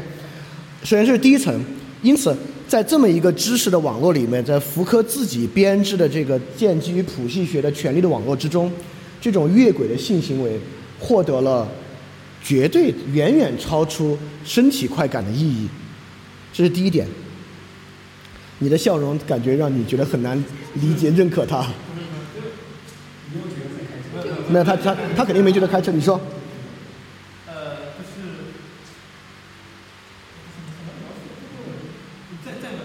就是在福柯自己所构建的这套系谱学与权力知识批判的体系之中，这种超出权力和权力构建观念的性行为，立即获出了一种完全超过身体快感的好生活的意义。它本身，它跟人的，它跟人的本真性立马取得了连接，genuine 了，au au authentic 了。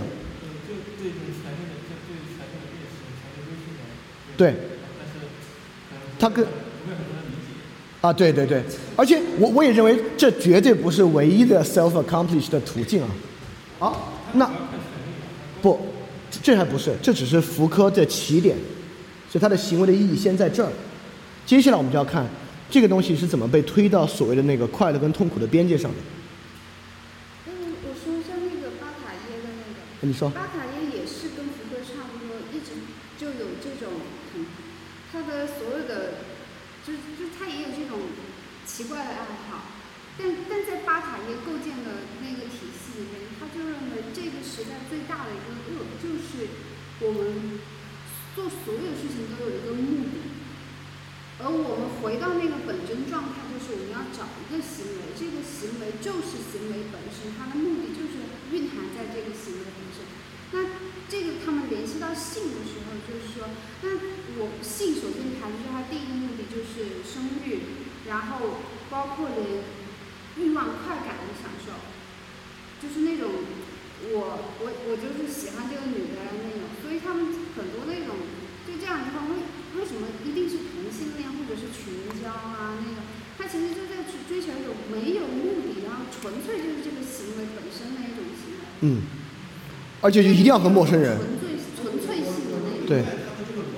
OK，这个这个我们未必要一定要接受认可或者是实践这个，anyway，我我们说，那我们再问一句，福柯这个行为有这一面意义，福柯的行为还有另外一面的意义，其实是我们难以理解的了。其实也好理解，福柯这么大哲学家，不知道吸毒会死；福柯这么大哲学家，这么有知识的人，不知道滥交容易得病。所以说，其实我们知道福柯、萨特这代哲学家是极其受到海德格尔和胡塞尔的影响的，他们在二战前都是去德国听课听回来这些。福柯的这种越界体验，最本质的目的是求死。就是向死而生。福柯说，死亡的体验是一种绝对单纯的快感的无形之行，一种无限的快乐。它的坚忍不拔的准备过程，既无片刻的停顿，也无预先的决定，将照亮你的全部生命。这区分了自杀与间接求死。如果自杀的话，在福柯看来，一定是一种对向死而生刻意的行为，就现在一击了断。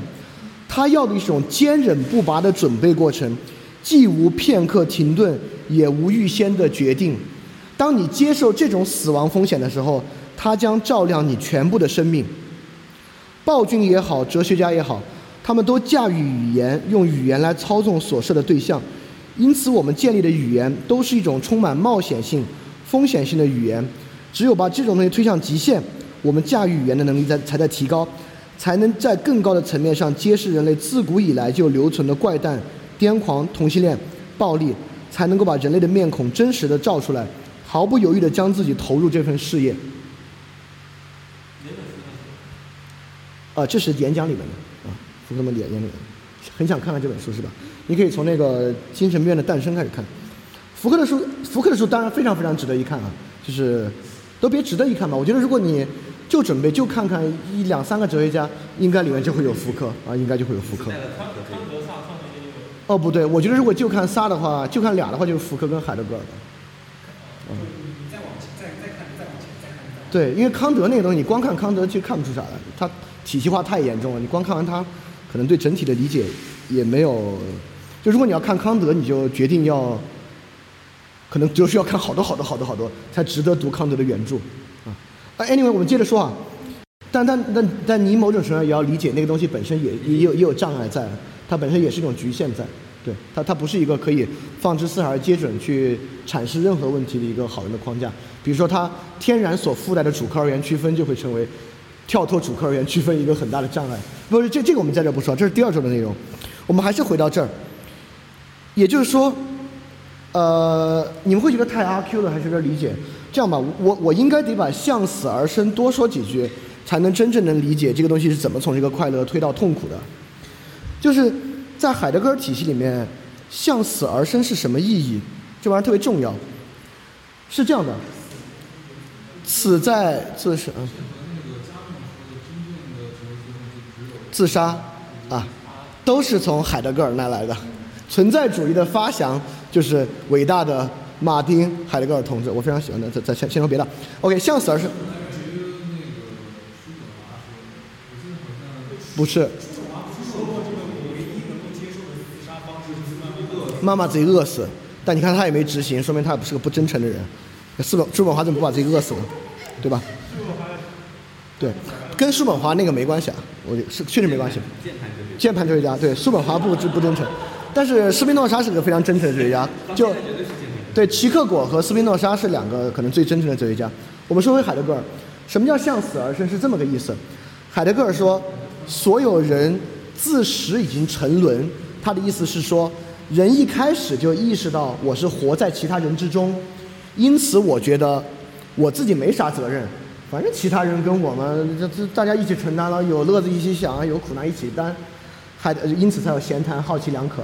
海德格尔认为，只有遭遇死亡的时候，那个畏 angst，遭遇死亡带来的畏的时候，才发现一切皆然成空，才发现你以为你可以跟共同体共同承担一些东西啊，共同分担，你不用对事情负责是假的，因为在你真正面临死亡的 angst 的时候，存在性的 angst 的时候，没有任何人来帮你分担这个东西，你只有独自面对这个 angst 和独自面对这个死亡。所以向死而生的意思是说，当一个人真正认识到这一点的时候，他开始意识到，哦，结果他妈还是我自己承担责任，行吧？他开始真正的活，他开始思考本真性的问题，他开始思考我不跟别人分担的我的那个 authentic 是什么样的东西，啊，是这个意思。而这个东西在海德格尔那里本身不是快乐，因为海德格尔认为这种交道本质是烦，啊，它是个是个是个贬义词来的。包括在在萨特那边也有嘛，包括后来那个弗洛姆也写嘛，逃避自由啊，就自由是负担来的，自由不是那么快乐啊，本质来讲，自由是个负担。所以向死而生，本质上就是一种承担，就是个承担。所以福柯这个快感就是这样的，对自己对自己负责，真的自己对自己负责，不是陈词滥调的。你向你的上司保证，这个杨总你放心，我肯定要对我自己负责，不是这种负责。所以说，对杨总笑了。所以说，福柯在这样的快感之中，就是从这个快感的延续，你有没有发现，这个快感延续的时间越长，越接近死亡？快感的剧烈程度越高，死亡会来得越快，越可能尽早的通向死亡。你吸毒吸的吸毒吸毒吸的越厉害，死的越快嘛？对啊。就是你你你你越在那个 Buffalo City 的烂交派的这种，你感染的可能性越大嘛。就你吃的越深，你离死亡越近。就是就是这种圈子跟死亡本身就这么说吧，这种圈子本身就有极其强烈的那种自我毁灭的倾向和意涵在里边，本来就有很强烈的东西在里边。所以说，在这里面，那种包括包括，因为我们都没有吸毒体会，我们不知道。但其实很多兴奋剂型的毒品和快感型的毒品。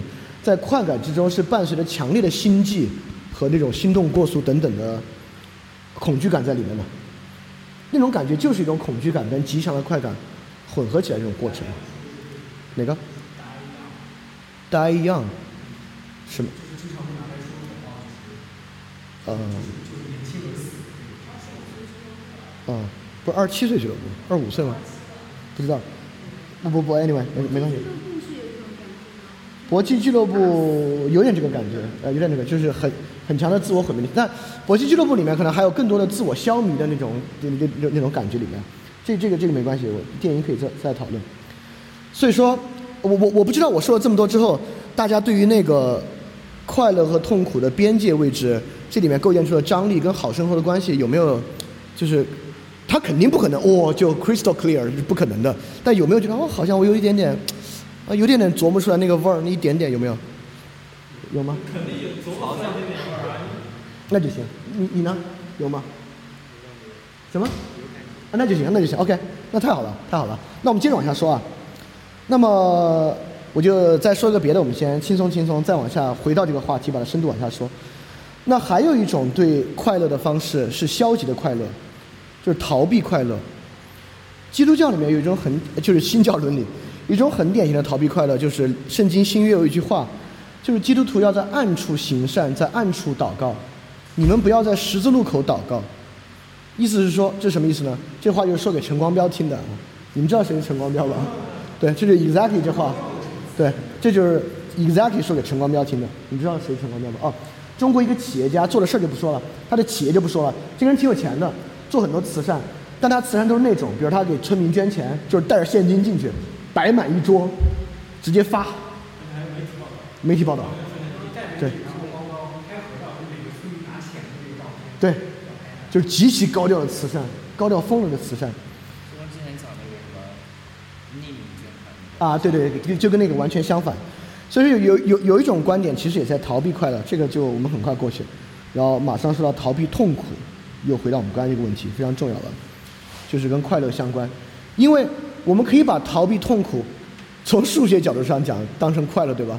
假设快乐是个向量，那逃避痛苦也是追求快乐的过程。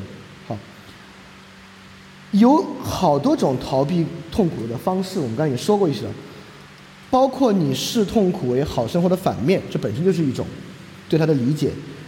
其次呢，你也可以视痛苦为达到未来好生活素质的锤炼，就天将降大任于斯人也，斯斯人也那个感感觉。你也可以视痛苦为某种达成一个东西必要的代价，比如说健身的时候，你就觉得虽然我今儿这么累，但是未来有肌肉多好，达成一个必要的代价。同时，就是回到刚才那个问题，福柯走的路是一条从快乐走到痛苦的路。那我们很多人其实走了一条路，或者说肯定有另外一条路是从痛苦走到快乐的路存在吧？它同样可以在这个张力之中让好生活这么凸显起来。所以这是一个让痛苦可以理解的过程，啊，这就是我们要说 S M 的部分。S M 是一个典型的从痛苦走到快乐的路，你不要老这么笑。S M 是个典型的从痛，好好好好，你那个不是赞同的笑，你是那种羞赧的笑。那个 S M 是一个典型的从痛苦走向快乐的过程，对吧？但是这里要，嗯，这我我我我简单说一下，它大概是个大概是个什么过程吧。我我没有描述它技术细节啊，就描述心理过程是什么样的，大概是个什么样的心理过程？为什么 S M 过程的痛苦可以很快速的转化为快乐呢？不在于 S M 的那一瞬间。你看，我们有一种痛苦转化为快乐的说法，跟健身相关。在人身体疼痛的时候呢，你会分泌内啡肽，内啡肽呢帮助你达到 homeostasis，然后所以呢你能快乐。就是我们昨天讲过的内稳态，内内部稳定，那就是内啡肽是这个实现内稳态一个很重要的神经递质。我从来不相信这个，我压根儿不相信那点儿内啡肽你能有有多大帮助，能有什么快乐，丝毫不相信。呃，我老觉得你脑子里面对它的琢磨要起更大的作用，甚至你脑子里面知道内啡肽这回事儿，你在想着内啡肽可能开始分泌了，对它的作用会更大一点。呃，不是安，呃，对，是安慰剂效应。OK，我我们说回到 SM 里面来，就说，呃，很多人认为啊，SM 是疼痛中这跟内啡肽，它跟那一点关系也没有。就是，其 SM 过程更多来讲是一个心理治疗过程，就你把它当成一个 therapy，就是一点问题也没有。它本质上就是一个心理治疗，一种特殊的舒压手段。这个舒压手段在这个过程之中，这里跟苏菲派一个联系起来了。S M 的核心不是疼痛的痛苦，而是羞辱的痛苦，是人格丧失的痛苦。其实，在那个过程，你，我们先说这个施虐者通过另外一种，我们这里着重讲的是 M 的痛苦，就受虐者的痛苦。这个过程，你被鞭打，被人以各种方式施加肉体痛苦，但其中也要注意，很大程度上你是被辱骂、被摆置、被肆意其他的方式摆置这些东西。其实其核心是一种人格上的痛苦，那我就要问了，你们能够想象出来这种人格的侮辱和丧失，跟快乐的关系是什么吗？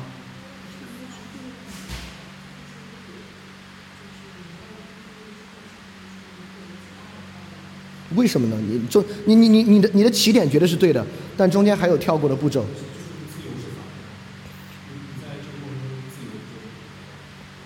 哦，这个有这个有一点点，确实，确实，呃，OK，这是这是其中第一层，是这样的，就是在你的人格完全丧失的时候，有一种很强烈的感受，就是你不用为自己负任何责，就这种 obedience 导致那个施虐者为这个时刻的你负全责，你身上所有过去这个担子呢被卸下来了，这是一种。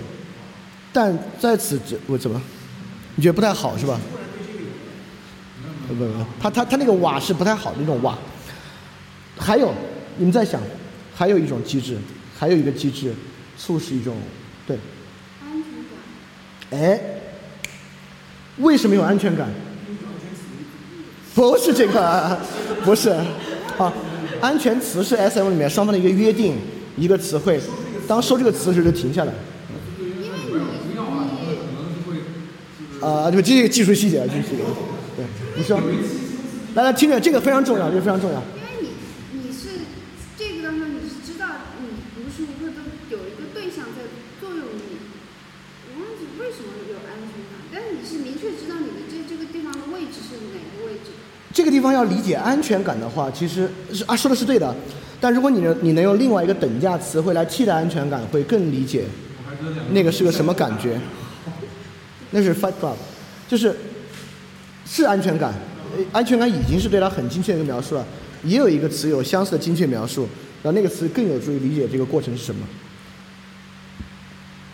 还不全是安全感，依赖依赖不是依赖，依依赖更像是刚才那个你的自由。确定性。嗯，确定性，说到说到点子上了，说到点子上了，确定性，确定性来源哪儿？确定性啊，我百分之百的没有了这个人格，对，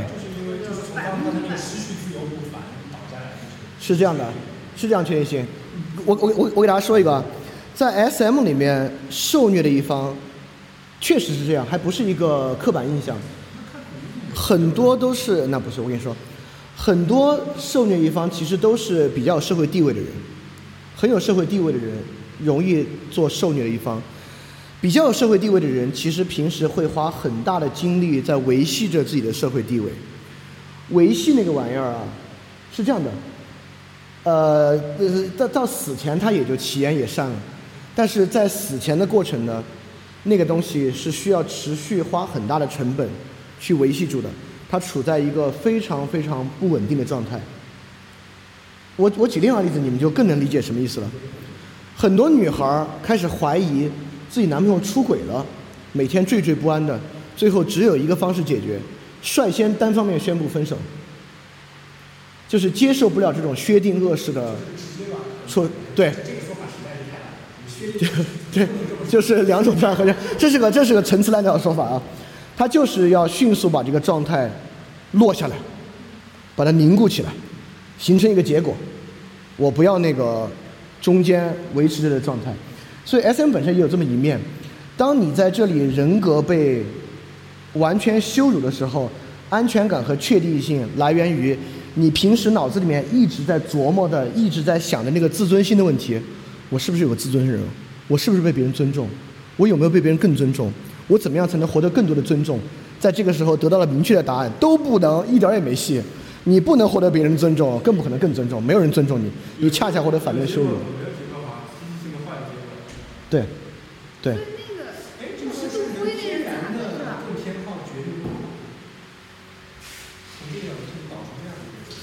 呃，或或者说，对，可可以这么说。但是我认为，如果你能够去偏好非决定，会更好。只是说这是人的一个不好、不太好的习惯，我这不太好习惯。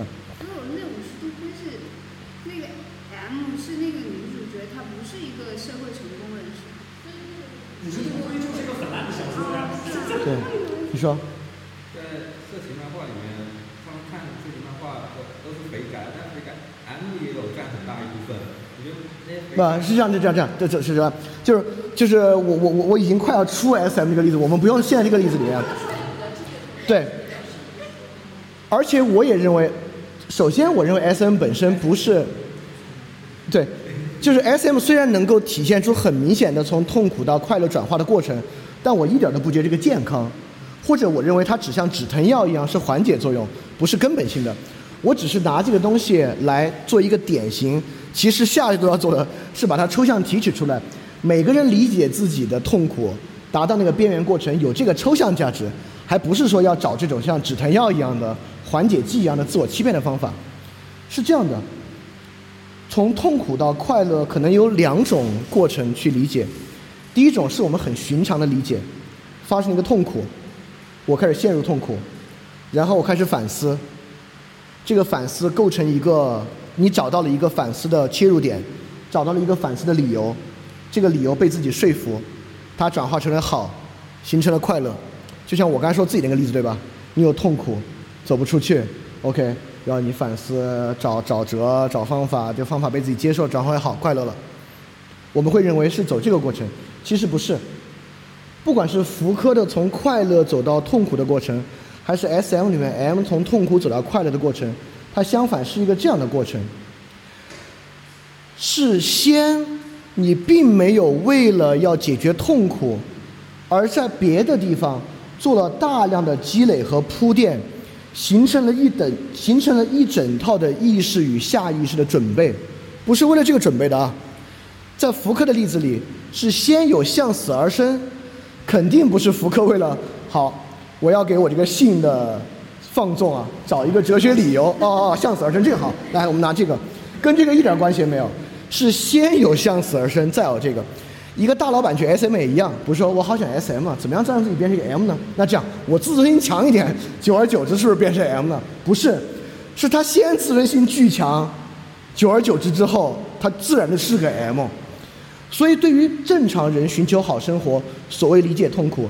也不是你先有痛苦，你开始反思、自我说服，哦，这样他就可以好，然后现在快乐了，而是你先就有大量的准备与铺垫，你在意识与下意识之中，已经形成了让痛苦就可以直接站在那个边缘位置的状态。你遭受痛苦，你就在遭受痛苦那一瞬间，他就获得这种二重性，立马这个东西就就直接打开了。如果你能够到这个状态，我们兴许就可以说，那么好生活的根本问题，这个快乐的这个张力和矛盾，哎，你就上道了，你就可以把它不断的充实了，就这这这个点就很坚实了。你通过不断充实它，这个好生活可能从中你就慢慢充实起来了。所以这里以以尼采一句话，我我说到这里特别像要完结了，但其实还没有，还有一部分。但那部分没有这个重要啊。而且，我们先尼采几句话。尼采说，这是尼采有一本书叫《快乐的科学》，他说，本性是最重要的，个人算就是先引号啊，引的这句话是，本性是最重要的，个人算什么？意思是说，我的本性比我个人重要，这句话的意思啊。本性是最重要的，个人算什么的箴言被纳入到人性之中。假如每个人每时每刻都会以发笑以达到最终的解脱和轻松，那么也许这笑便与智慧连在一起了，也许就有了快乐的知识。介绍一个背景：尼采在这个时时刻，或者尼采整个时刻，都在延续叔本华的一个基础假设，是来源于东方佛教的基础假设，就是痛苦，就人生是痛苦的，这是尼采的基础假设。因此，人生是痛苦的，为什么还每时每刻会以发笑以达到这种解脱和轻松呢？就是本性是最重要的，个人是什么被纳入到你？发笑。哈哈哈哈哈！发笑，smile，laugh。这种笑与智慧连在一起，恰恰是因为你找到你的本性，所以面对痛苦，你产生了自然的笑。因为叔本华是种悲观哲学嘛。尼采快乐的知识是应对这种悲观主义哲学倾向的，就是说你们觉得悲观主义哲学要开始自怨自艾啊、自杀啊、要死亡才有价值啊，就是扯淡。尼采的意思就，尼采所所谓强力意志对一切说是说不就这个吗？我我知道世界是悲观的，我他妈还不知道人生是苦的吗？但是这玩意就等于笑得出来，这是笑得出来的，是这个意思。所以说这个话就作为我们刚才那个东西的一个注脚吧。好，然后说到最后一部分啊。就是快乐的诸多策略，就是因为说的是快乐嘛，我们其实本身也是应对快乐。那这里面要讲就要讲了，呃，因为啊，我认为人能主动能做的事情，也不是只能主动消化痛苦、推到快乐，你当然也可以主动的去想快乐的事情，对吧？那么刚才说了好多好多种快乐，有没有一种快乐是一种根本性的快乐？有没有那种快乐是？你看我们这两天总是会遇到这个问题，有没有哪个快乐是众快乐之王，快乐 of the 快乐子？什么？他话都这么说了，应该是对所有人的。对于世界上任何一个人，这个快乐都是 the 快乐 of the 快乐子。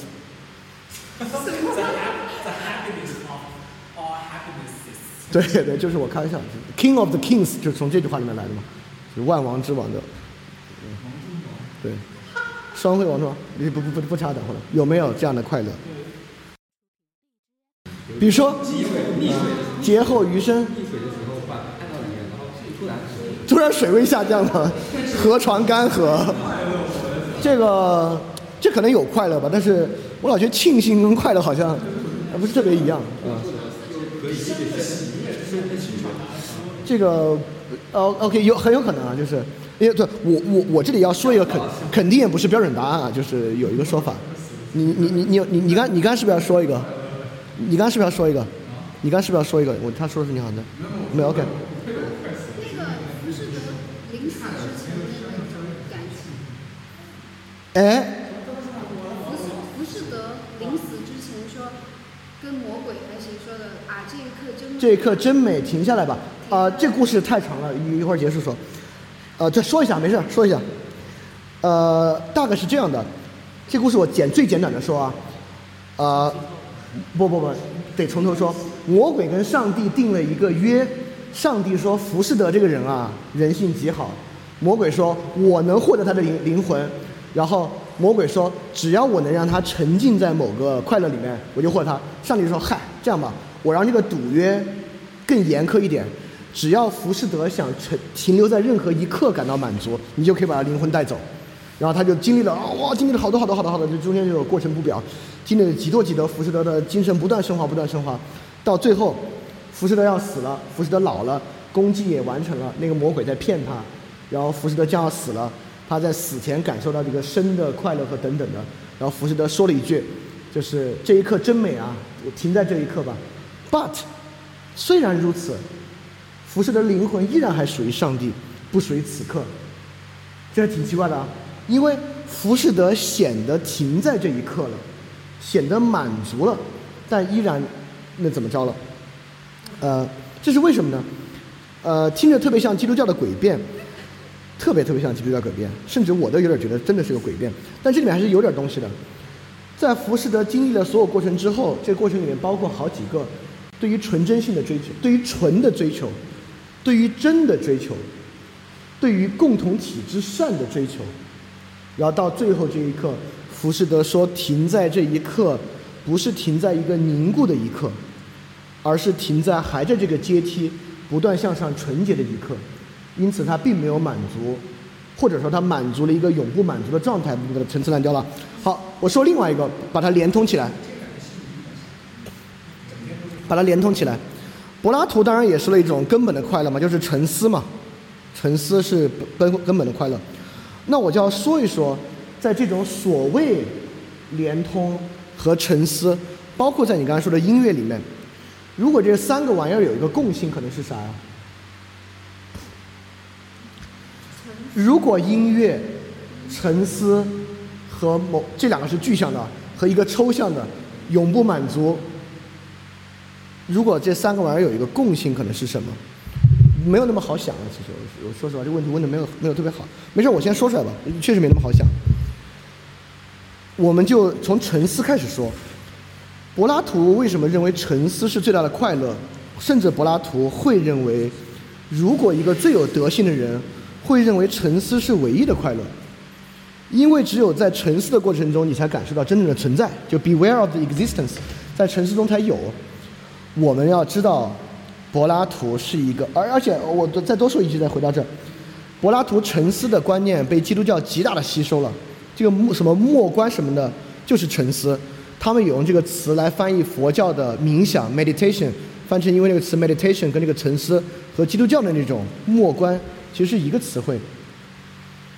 就这么说吧，我们用老子的话说啊，沉思是可以通道的，不断上升无名状态，无名是可以通道的。音乐是可以通，老子没有说过音乐是可以通道的。但 anyway，应应该我们觉得很多有一些音乐，巴赫音乐，不是能不能有点有点烂俗啊？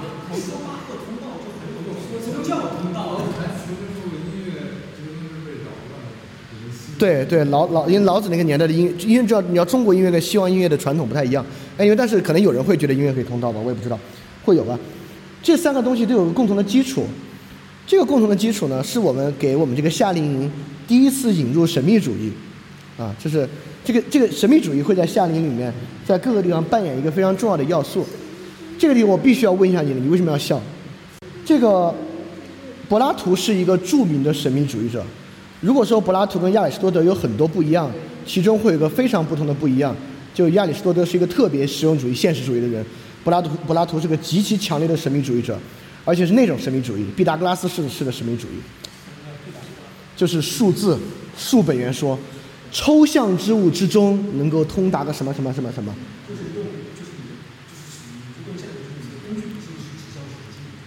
呃，不是工具理性，那不是工具理性啊，我不是工具，抽象物就是抽象物，非直观现象，非直观现象通神。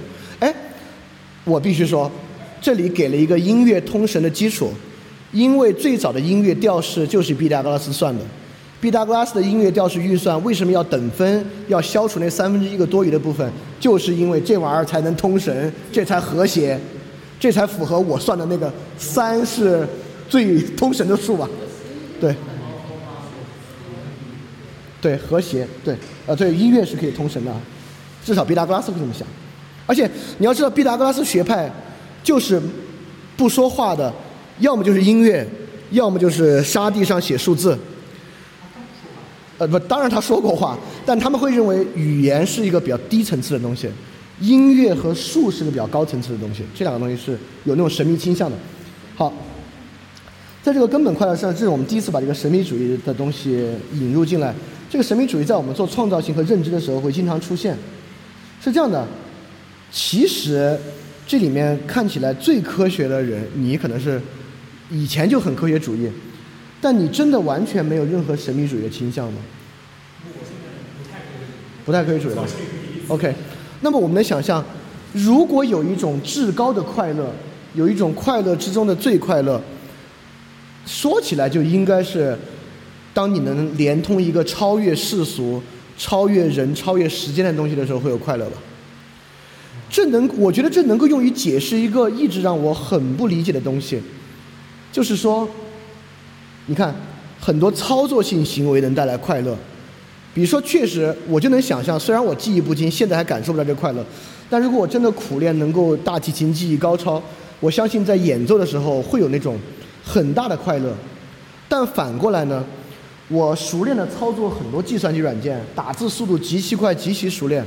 但我说句实话，没在这个过程中体会过那种创作的快乐。我也编程，在编程之中也并未产生太多那种快乐。啊，我觉得那种快乐是那个。我跟你说，编程最大的快乐就是有一个 bug，半有一个小时没弄好，哎，跑通了，解决 bug 了。但这个是多巴胺快乐，就是你积攒了半个小时没完成，对，这成就感的快乐。所以说我有点点认为，某些人类行为，包括求那种读书的狂喜，我认为跟他有关系。就那种行为，不管是个理性行为，还是个非理性行为，是个有神宗教行为，是个非有神宗教行为，还是一个甚至是一种实践的行为，庖丁解牛这个行为之中，就庖丁解牛，庖丁跟其他屠夫的区别在啥？庖丁说：“吾乃好道之人。”一个好道屠夫跟非好道屠夫的区别，跟浮士德很像。就其他屠夫就是杀牛嘛，杀牛不就是杀牛吗？只有庖丁，就我明天杀我杀下一只牛，就要比我杀这只牛更好，就更接近道啊。因此，OK。浮士德那句话也补充一下，就是他说那个存在这个特征，就可能跟言语它可能就没有没有更适合的言语去表达这个，他可能就是觉得这种状态比较好，他想这个就让值得铭记，所以他说存在这一刻。哦，就呃，你你你你你这么说对，就这个状态的意思，更多解读是说停在这一刻吧，意思是这一刻反映了他的所有的过程，他其实是想让这个所有的过程都可以再延续下去的意思，而不仅仅这一刻。就是修成企业这一刻，但这个刻是一个静态的过程。他想要永哦恒轮回。对，可完全可以用尼采的永恒轮回来解释。当然，这也是其实这是个戏剧手段，对吧？他必须引用最开始那句话，让这句话跟最开始体现出完全不同的意味，让你揣摩出哦，虽然是一句话，但是我有很更深的意思。通过阅读所有故事，他要的是这个，所以他必须用这个课这句话来说。但当然，浮士德可以给梅菲斯托说的更明白，停在这一刻吧。但我指的不是这一刻啊，指的是其实整个过程。你别误解我了啊 啊！这一刻真美啊，对对。但他他这么说，这个戏剧的那个张力就消失掉了啊。呃，我们回到这来。浮士德，呃，浮士德是小说，是小说。浮士德是小说。哎，等一下，浮士德是啊、当然小说也可以有戏剧的张力，就是故事的张力。对，是尝试，对，浮士德是诗，不是小说。写的一幕一幕的。对，是一幕一幕的。它它是长诗，是长诗，对。那个像就是前面有一个什么幕的，对他，他有点那种戏剧的感觉，是是，他他他有这旁白那些。旁白有那种什么上什么下这些人的动作在里面会有，呃，这个这个这个没那么重要，这这这确实是我就是我我我知道的没有那么深，没有没有那么清晰的，没有那么精确，还是回到神秘主义这点上来。所以说，透过这点，我不不是想仅仅在这里提一下神秘主义，我有点想说的是，就是我们怎么样能够让神秘主义被纳入到我们的理解中来？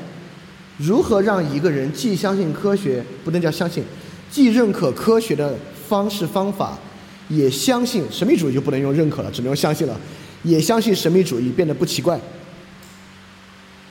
就如何让这两个东西在一个人身上能够通融？就是不能用科学解释的。那绝对没有这么简单。这个就就默认了一件事情，就是要么是科学就不发展。你而且这样的话，你就在心里得明确的知道什么是科学不能解释的，因为一个铁杆科学主义者会认为假以时日，对，这怎么有不能解释？别开玩笑了啊！奥利贝曼，那好多人认为，对，当然就有好多人不信奥利贝曼，还有还有相信数学实在论的人呢。呃，OK，还是说到这儿，就这个问题，就是神秘主义。呃呃，我多说一句啊，就神秘主义当然有其他词汇让它不这么唯心主义，不这么显得玄学。你说，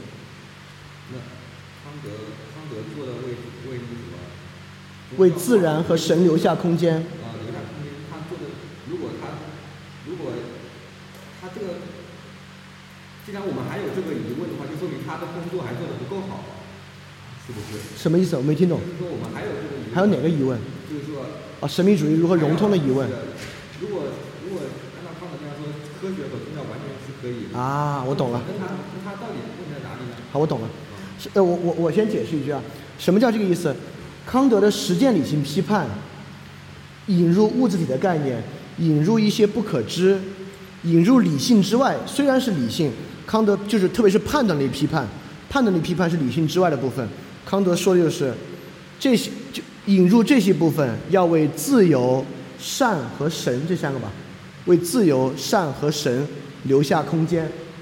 但为什么这个东西，你你应该说康德的论证是很完善的，这么完善的论证，为什么我们每个人没有，或者其他人读，我操，信了，理性在这儿，自由善和神在这儿，融通了没有？确实没有。康德就是做的不够好，就是也不能认为康德是康德没有提供完善理论，对吧？这个是我们明天要说的，就是所谓的我现在说啊，我先说一句，当然这个明天才能更好理解。康德提供的是既有意义又有逻辑的方式，这种方法长于构建。这么说吧，我认为康德最大的贡献是为真正要为政治哲学立下原则和为法理学立下原则的人提供了最标准的准则。如果有人想立法，他就可以从康德的角度出发，立出好的法，但绝不代表他能够从康德角度出发，立出面面俱到、滴水不漏的法，立不出来。但是也绝不可能有面面俱到、滴水不漏的法。如果我们能接受没有面面俱到、滴水不漏的法，你从康德这儿立的法就是牛逼疯了的法，牛逼疯了法。但为什么它不能够用我们来，让我们形成这个通融的认识呢？因为人形成通融的认识有个最强烈的东西。你看，那个金岳霖在《知识论》那本书里面写，知识的最高境界是真且通，真且通。如果要舍其一的话，只能舍通。就人的认知最核心的点在于真。康德的学说不提供真实性，康德提供提提供逻辑和意义，但确实不提供真实。比如说，康德的道德律定是不可不可撒谎，没有真实性，真的没有真实性，这天天撒谎。你说，刚才我们那个话，要为自由、善和神留下空间的是理性与非理性的区分，还不是科学与非科学的区分。康德做的事情，理性其实在做科学前置的部分，就是我为科学能做到什么地步，提出根本的东西。因为你再科学，你也逃不出认知框架，逃不出基本范畴。不是逃不现象，逃不出认知范畴，不是表象，逃不出认知范畴，就是你再怎么科学，你也有空间感，有因果性，你必须在这套认知框架之下来做。是你你你是说的对的，我我要说的是，确实康德有这么一个拆分，我我们刚才说到有逻辑意义和真实的拆分，但我认为这两个都是拆分，但它不是，就康德不能把康德那边的和康德这边属于神的部分就是真实。就是属于理性外的部分是真实的部分，那还不是，因为我们感受到的真实，如果在康德的视域里啊，我们感受到的真实，那也是认知框架里面的，就我们的真实也是这个，就康德眼镜后面的部分。没事，康德这个我们之后再细说啊，这个如果有争论的话，还可以细说。我我们先从从从刚刚这个点，从那个真真实往下说。是不是？那你就要接受所有的科学系统都是不完备的。当然了。你就要接受这。这甚至很多科学都可以接受。融合神秘主义在一个人的认知哦，那还没这么简单，没这么简单。也就是说，关键点就在这儿。哈，也话话已至此啊，关键点在这儿。关键点在于，通过感知认识到神秘性的真实性。这个，这话说的太他妈绕了。通过感知认识到，哎呀，OK，这就还行。啊，OK，OK，fine，fine，我我没那么满意，但是我觉得还还不还没有那么难理解。对，认识到神秘性的真实性，怎么认识到神秘的真实性？我这个问题。你不老说迷信？啊，父跟父辈当然大有关系，但不就不用这个词儿，我们找点生活经验，找点生活经验，就是你在生活中的哪一刻突然觉得，我操，你可能会觉得我操，命命可能是真的，会不会有这种想法？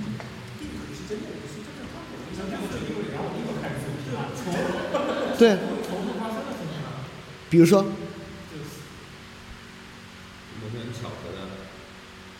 我我我我先举个例子啊，是我们大家都都我们大家都看过了，就那个手册开篇我引的梁漱溟那个例子，梁漱溟认为我这三本书不写完要死了，大天地都要为之震动，我非得这三本书写完才能死。稍等啊，这这一是自大，那我们能不能假设梁梁漱溟他真信这个，他应该肯定是真信这个，那我们能不能从这句话来表明梁漱溟肯定是相信神神秘性的真实性的？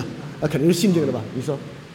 在我看来，这就是理性的误用，它就是就是就是把这一定要找出一个有维特根斯坦就说过，人呃人在没有物体的地方创造的灵魂，你一定要找一个东西来让你的来填，所以可以理解有他是不相信是，所以神秘性的真实性其实是一种理性归因的误用是的，我啊，所以你是完全不相信有所谓神秘主义的存在的。我我可以接受神秘主义，但是我我清楚的认知到，这就是我我自我用于解释的一套阐释性方法，我不会让它怎么描绘真实实在。哦，那不是。当我们说神秘性的真实性的意思，就是说它就恰恰就不是个阐释方法，它是实在的。它要只是个阐释方法，它就丧失了真实性。我认，所以说我可以认可，但是我是让他接受阐释方法来作为啊，就是你不相信神秘的真实实在性吗？你相信吗？你相信吗？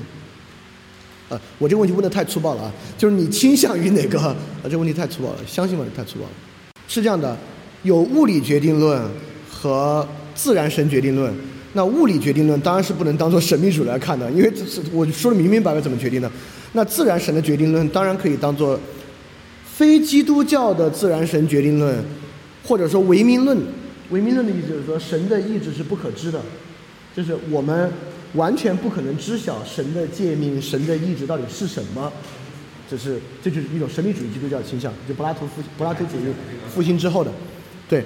那要这么说，我是有有有体验过倾向的那个。哎，你有什么体验？就要分享分享自己的体验，是自己的体验吗？就我觉得我同事为什么带给我这样的感受？尽管在遇到我马上要回美国的时候，他消失，这种感受消失了。啊，那就本这就是这这可能我我确实得说，它的真实性可能就不够。哎，你们你们你们、呃、你说，你倾向于哪个先说？倾向于没有吧？OK，有谁自己有这种切身体会吗觉得他他是有足够自信的。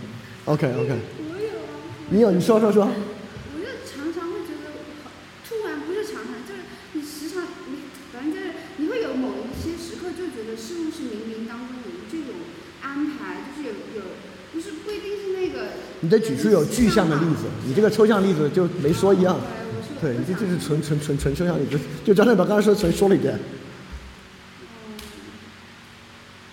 嗯，有时候就跟你聊天吧，啊，嗯，然后就会聊到一些话题，就觉得这个东西是，如果我没看过这些东西，我没有在我的人之前的人生阅历当中经历过这些事儿，或者是阅读刚好阅读到那本书，那我们整个聊天就会垮掉，完全垮掉，然后整个就完全无法好的沟通，我们是无法建立呃朋友关系或者更就是这种灵性沟通的这种良好关系。哦，所以说你对那本书阅读的经历和你跟这个人的聊天过程达到了一个非常完美的契合。对对对。就如果没有人从一本书，就是很多事情 OK 可能是某部电影，然后或者是你之前碰到的那啊，理解理解，意思说，如如果没有人从中调和的话，它怎么会这么巧？对对也就是说你不相信巧合，只能是巧合。啊啊，我不相信。OK 我有这么这么巧，我会这么你说，你想说，你刚刚想说的是？就是正正是正是因为我曾经阅读这些书，所以我之后才会说出这啊句话。，你这呃我知道，就心理学上的一些解释啊，什么这这些谬误，这些是这样的。心理学一定可以将这种感受描述为一种虚假的感受。这个社会生物学还可以把道德感受描绘成一种虚假的感受，这个能力肯定是有的，肯定是有的。但是这样的，能在这地方的人都是都是看了书的人。幸存者偏差是个理知，但是我从感知上我也不理解它的必然存在。来来，上长回回先先先先回来一下，啊，不休息很快就结束了，就很快结束了，我再多问几个人就结束了。你说，稍等啊，那 Carry 说，稍等算算算就啊来自三年以后，因为是十五号来嘛，然后我有个就那个竞赛考试嘛是七月十四号，然后我那时候就就有点认为好像是安排好的啊，这是刚才我们说那个，就类比和感应思维是人的底层思维，就忍不住会这么想。但你怎么从就是现在我们说的是这种这种无处不在的底层感应思维，怎么样能够上升为一种对神秘性、真实性的笃定这个过程？呃，你你呃，你说了，你你你呢？你倾向是什么？你你你说你的倾向，就你已经不是个纯科学主义者了。但是我仍然站立科学主义。OK OK OK，那你你你你的倾向呢？稍微一点点的那种。虽然后面我知道是情情景类似，你说说他是这样啊，以前我是相当信信这一套，就是哪一套？相当信哪一套？他这样把那一套说出来。哦，OK，呃，就是有一次我做梦，小学的时候，我梦到老师抽我起来回答问题，我回答错了。过了一个月，老师又起，哦我跟他问，还是一样一样的问题。Deja vu 我回答对了。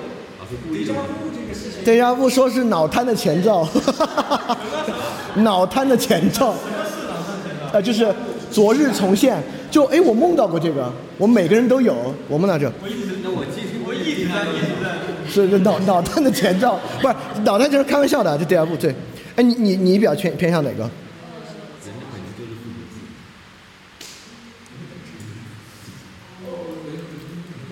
他说完你说。提倡事实神秘主义，像一款饮料一样，他提倡事实神秘主义的，可消费的神秘主义啊，搞一个买一个试试。你刚才想说什么？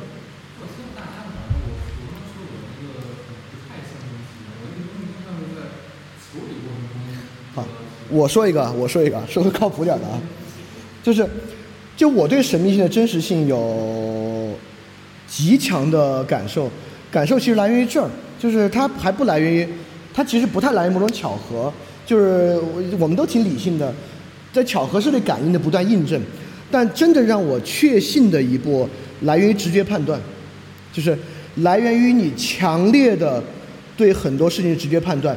直觉判断有一个好处，有个这个好处，我我先这么说啊，当然不是每个人都会都这么想，但我是这么想，我是这么相信的，我用“相信”这个词是对的。直觉判断比我的理智判断具有强烈的多得多的确定性。我的理智判断都能让我觉得我肯定是个挺会找找理儿的人，让我觉得很有道理，但我还觉得这个道理肯定还有别的地方。但我自己的直觉判断让我自己觉得，我操，百分之百是他，绝对没错。我跟你说，肯定是这样的。就是当我调用直觉判断的时候，他比他比我任何理智判断都有强烈的多的确定性。而我呢，又是一个很依赖直觉判断的人，做很多事情都极其依赖直觉判断的人。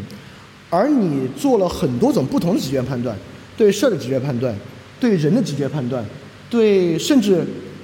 甚至就小小事情的直觉判断，比如你今天腿伤了该不该包扎，大的事情的直觉判断，在你做了这么多直觉判断，并且有足够反思的时候，你渐渐感受到所有直觉判断背后的那个直觉，可这里面还有一些心理学知识，就你渐渐感觉到我操，它有点汇集起来了，就是是同样的一个直觉来源，为我所有这些大大小小、形态各异的直觉。提供了如此完整的确定性，就有点像康德在这个实践理性批判里面说那个道德感，就是我对这个东西深信不疑。你的直觉判断是对的吗？都有有时候有时候他不能用对错，该应该如此，啊。就其实就算事情不是如此，但我还是应该如此。最后印不印证是这样的。这个我很科学的知道，最后是不是这么印证，在我的想法里是很不客观的，极大的偏差。那种没印证的我早忘了，每一个能印证的我都记得清清楚楚的，所以这个不能够作为一个理论。强烈疯了，这个直觉。不，这个东西绝对能够用，绝对能够用某种东西解释。对这个东西，你你你你要用别的方式说，它能够被别的解释，那是别的解释，但它解释不了一点，因为我也知道，你看我的心里也知道有一套解释是这样的，就能够对能够拿来解释它的，说它是空虚的，另外一套解释我也知道，但 somehow 我还是强烈的感知的，这个是真的。那我相信，就人的一个构建，这些全是你来自你整个一生的构建，所以就是你的这个整体。那当然了。是我小时候，我爷爷我的童年经历促使我更愿意相信这个。呃，但但但你也要知道，当你这么说的时候，其实也是猜，对吧？我感觉也是猜，因为你也不知道他小时候的环境经历，中间的机制对我们来讲也是空缺。你只是相信演化的那套环境决定他，其实你也不知道环境到底如何决定他，你也不知道环境是什么。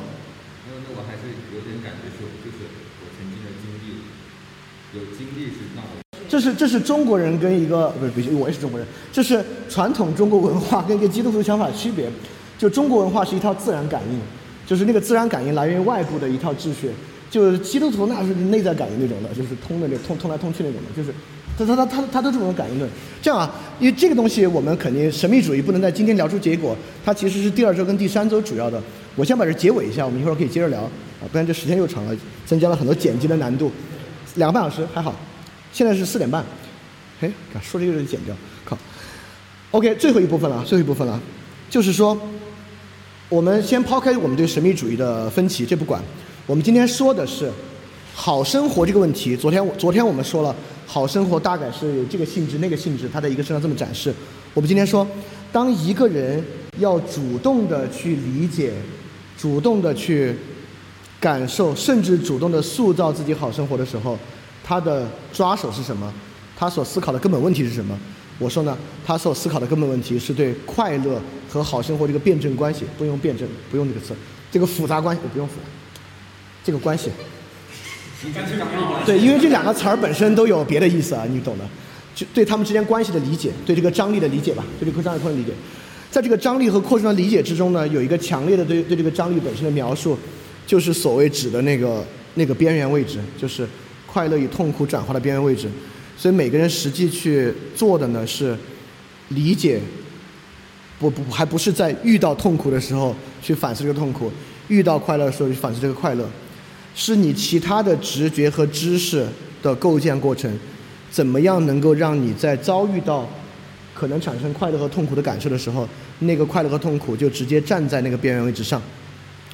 正是因为这个模糊性，确实这个东西不可能提出操作手段。